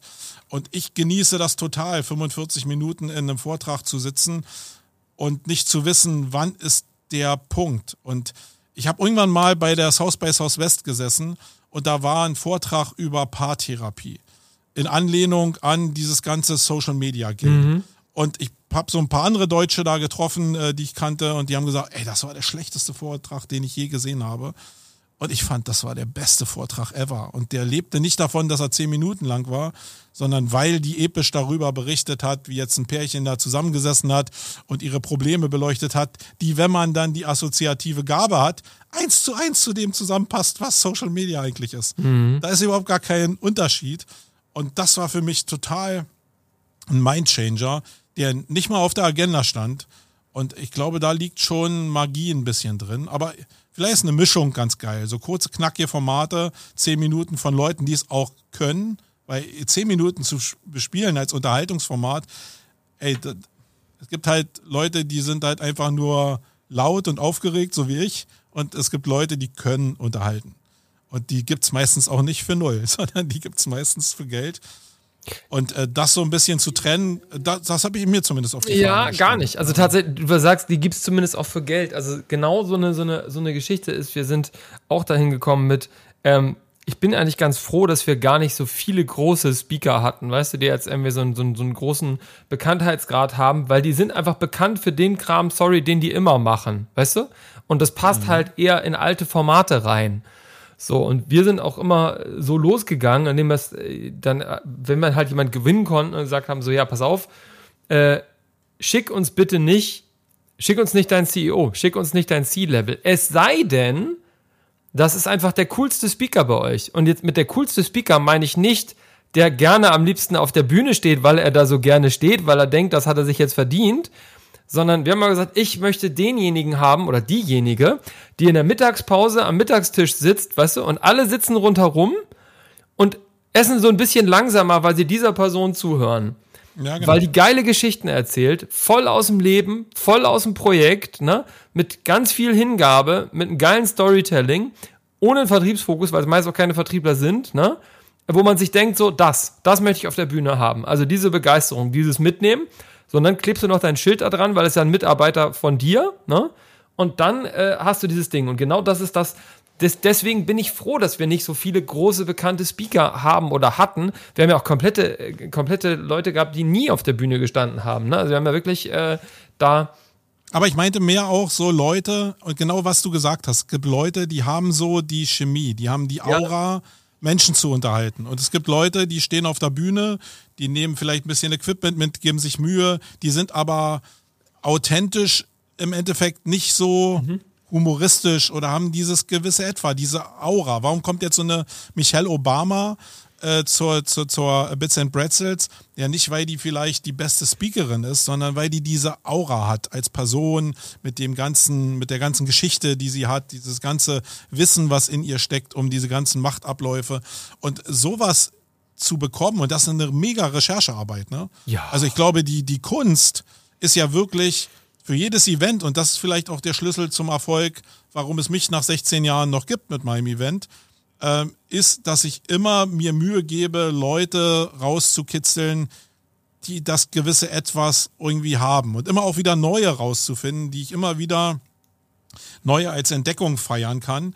Und das bringt mich weiter, weil ich diese Leute kennenlernen kann und die ja selbst auch inspirierend finde, aber es bringt auch die Teilnehmer weiter. Die Magie dabei ist nur, dann so eine geile Reichweite oder so eine geile Medienarbeit zu machen, wie du zum Beispiel, um rauszustellen, für was die denn stehen. Mhm. Weil ähm, du hast vorhin, sag mal den Namen nochmal von dem ähm, HR-Menschen, der bei dir gesprochen hat. Genau, ich habe ich hab ihn nur auch, ich glaube, wir sind verbandelt da in LinkedIn. Aber zudem habe ich zum Beispiel, ich weiß, dass der Reichweite hatte, aber ich habe null, da war null Bindung jetzt irgendwie da, weil ich den auch überhaupt nicht mit deinem Thema zusammenbringen konnte. Ähm, und da muss man, glaube ich, mehr erklären, weil die Leute, da sind wir wieder beim weißen Hasen, immer diesen weißen Hasen hinterher mhm, rennen. Ja. Die rennen immer dahin, was sie schon kennen. Ja. Und wenn du die Leute dahin kriegen willst, ein FOMO für andere Events, weil alle suchen danach. Alle suchen nach dem kleinen goldenen Löffel, der da irgendwo liegt. Aber weil sie nicht sehen, würden sie immer dann irgendwie zu der Sicherung, äh, zu der sicheren Packung mhm. gehen. Das zum Thema Sicherheit. Das heißt, eigentlich muss ich, und das ist mein Learning für mich, noch mehr so arbeiten wie du und so auf die Kacke hauen für jeden einzelnen Speaker, um die Leute, den Leuten die Möglichkeit zu geben, ey, geht doch da mal rein in die Session, weil der kann das, das, das, das. Und der ist so, so, so, so, so. Weil das kannst du, du kannst ja vieles überhaupt nicht in, in, in Buchstaben fassen. Ich meine, wir sind eine Menge umgeben mhm. in LinkedIn auch mit Copywritern und so, die ja. auf Text eine Menge. Aber probier mal nach 16 Jahren das Gefühl, was du auf unseren oder auf deinem Event hast, in Buchstaben zu fassen. Alle sagen, ey, die Campix ist ein geiles Event. Ja. Aber der Text liest sich wie bei jedem anderen Event. Ja, Alle sind die Besten, die ja, Stärksten, ja, die Geilsten. Und das kriegst du halt nur hin, wenn du das eben, ja, vielleicht so beschreibst wie du und viele O-Töne hast und so. Und da bist du ja auch ein Beispiel für mich irgendwie, dass ich einfach viel mehr noch produziere. Mhm. Aber ich bin dann natürlich auch immer und denke, boah, das kostet alles unglaublich viel Geld, unglaublich viel Zeit, was man da reinsteckt. Und wird es denn honoriert, wenn man weiß, dass die Teilnehmer eigentlich erst so, ja, frühestens eine Woche, oh. vielleicht aber einen Tag vorher sich informieren und das Ganze eigentlich, was du da produzierst, gar nicht so richtig wahrnehmen. Aber es verkauft über die Zeit natürlich Tickets. Man muss sich immer, das ist so ein Motivationsspiel. Total, eigentlich. total. Das und ähm, ich glaube, du bist da in vielen Bereichen auf dem richtigen Weg und ich kann da unglaublich noch von dir und auch Andreas und so lernen. Aber ähm, ich glaube, in der Ratio ähm, habe ich noch habe ich ein paar Sachen, wo ich dir voraus bin, muss ich sagen. Muss, Aber ja. das, ist über, das ist überhaupt nicht ketzerisch gemeint, mhm. sondern hey, das sind 16 Jahre. Das ist ja jetzt kein, äh, das ist ja kein, das ist ja kein nichts Tolles. Das ist so wie alt werden, ja, wird man von ganz alleine. Das ist richtig, ja, ja, genau. Das ist kein, das ist kein, ja, dass man, dass man das dann irgendwann lange gemacht hat, dann ist es. Es gibt auch Leute, die machen lange Events und lernen nichts dabei. Also muss man auch sagen. Und ja, genau. Aber sind die meisten, die äh, nichts gelernt haben über die letzten Jahre, sind bei Corona äh, jetzt auch wirklich haben das weitergesucht. Also, aber sie kommen ja wieder. Also, also was, was, was ich vielleicht auch ein bisschen äh, spielen muss, ist der, der Unterschied. Vielleicht, also in, in deiner Branche gibt es schon einige Events, die da viel auf die Kacke hauen, die man auch gar nicht so genau dann noch betiteln kann. Also, weißt du, äh, ich meine, wie gesagt, genau, du konkurrierst mit einer OMR dann irgendwie, du konkurrierst aber auch mit einer, mit einer DMX-Code zum Beispiel, ne? Und also. Ja, das glaube ich zum Beispiel gar nicht. Nee? Sondern ich glaube, nee, wir, wir konkurrieren eigentlich, also es gibt ja diese Unterhaltungsformate, diese großen Showformate. Mhm. Und natürlich, weil ich Philipp nun lange Jahre kenne und der nach mir angefangen hat, will ich nicht leugnen, dass das immer natürlich so ein, auch ein, ein Punkt Neid bei mir gab, ey, warum hat der Typ das so geil aufgesetzt und ich hab's verkackt. Natürlich war das so da, aber wenn du das mal abschüttelst, bespielen wir eine ganz andere Zielgruppe. Bei uns kriegt man Tiefe und bei dem kriegt man Unterhaltung. Okay. Und ja. das eine ist Breite und das andere ist Tiefe. Und deswegen suche ich mir Events raus, die diese Tiefe eben auch um dieses Nahbare irgendwie hinkriegen. Ähm, und da ist es nicht die OMR zum Beispiel. Das habe ich mir, also in manchen Plattformgedanken gucke ich schon auf die, Ja. aber nicht in Sachen, wie mache ich jetzt mein Event. Da ist mein USP ganz klar, dass du mit Leuten reden kannst. Wenn, wenn ich dich treffe bei uns auf dem Event, dann findest du einen Space, wo man locker und ruhig miteinander reden kann. Während auf der OMR das ja einfach so ein, ja. Äh, das ist einfach zu viel. Zu laut, zu groß, du findest dich nicht, sind zu viele Menschen da, zu viele Menschen, die man vielleicht auch selber kennt. Äh, und das ist eben auf den kleineren Events besser und äh, oder anders. Und ähm, aber trotzdem ist der Plattformgedanke, also wie die ihr Haus bauen, sind wir wieder bei dem Thema. Ja, ja. Da gucke ich schon ganz genau hin, Ja, weil das schon geil ist als Geschäftskonzept. Ja. Das hilft. Ja. Ja, spannend. Ich, ich, So, ja. hast du noch eine Frage? Reinhold, hast du noch eine Frage? Nee, ich glaube, das, das Wichtigste war es da. Also, das, ich glaube, das Wichtigste habe ich. Okay, liebe Leute da draußen. Ich hoffe, ey, wir haben jetzt hier wirklich eine Stunde 35 a- abgeliefert. Uh, ja. Ich glaube aber, dass es ein cooles, lockeres Gespräch war. Und ich glaube, dass es mega viele Einblicke in den Eventbereich gegeben hat und ein bisschen vielleicht auch Verständnis erzeugt hat für unsere Situation als Veranstalter. Weil ich meine, es ist nicht euer Job da draußen zu beurteilen, wie ein Veranstalter sich ein Event baut, sondern eigentlich bucht ihr ein Ticket und könnt dann maximal erwarten. Aber so ist ja das Leben nicht, sondern hinter jedem Event, wenn sie dann persönlich gestaltet sind, stehen auch Menschen und die zu verstehen und ein bisschen Verständnis dafür zu haben, ist hoffentlich, und ich gebe da die Ho- Hoffnung nicht auf, Teil der äh, zukünftigen neuen Welt, ein bisschen empathisch für die Leute zu sein. Äh, Und vielleicht haben wir da einen Schritt gemacht, um einfach ein bisschen mehr Verständnis und auch ein bisschen mehr, wenn es mal ruckelt oder so, ein bisschen mehr Verständnis dafür zu haben, äh, dass wir auch nur Menschen sind und genau mit den ganzen Scheiß uns rumschlagen müssen, was wir beide jetzt hier, Reinhold und ich, besprochen haben. Deswegen, ey, danke Reinhold für deine Offenheit. Ich glaube, alleine das ist nicht selbstverständlich.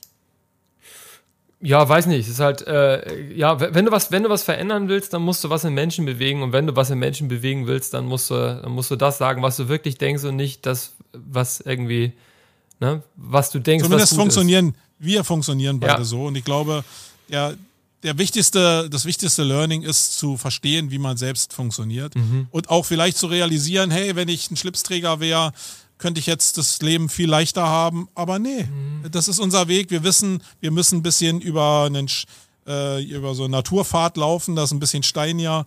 Aber das ist unser Ding. Wir ticken so. Ja. Und da drin liegt aber auch eine Stärke, die die großen Events nicht haben. Und ja, wie sich die Welt entwickelt, ob das anerkannt wird oder nicht, ähm, das zeigt uns irgendwann das Licht. Genau. Alles klar, mein Lieber. Danke für das Gespräch und wir bleiben ja sowieso in Kontakt. Und äh, ihr, liebe Hörer, könnt gerne äh, Feedback geben, wie es euch gefallen hat und ob ihr noch Fragen habt. Und dann stehen wir beide gerne noch Rede und Antwort äh, in allen Bereichen, die wir dann zumindest sagen können. Ein paar Sachen sind natürlich immer so auch an Sponsoren und so gebunden, die haben dann eigene Interessen. Aber alles, was uns betrifft, wo wir was zu verlieren haben, da sind wir total offen. Hau raus, ja. ja? Alles klar. Alles Danke klar. dir, Reinhold, ja? Jo, Ciao. tschüss. Wait.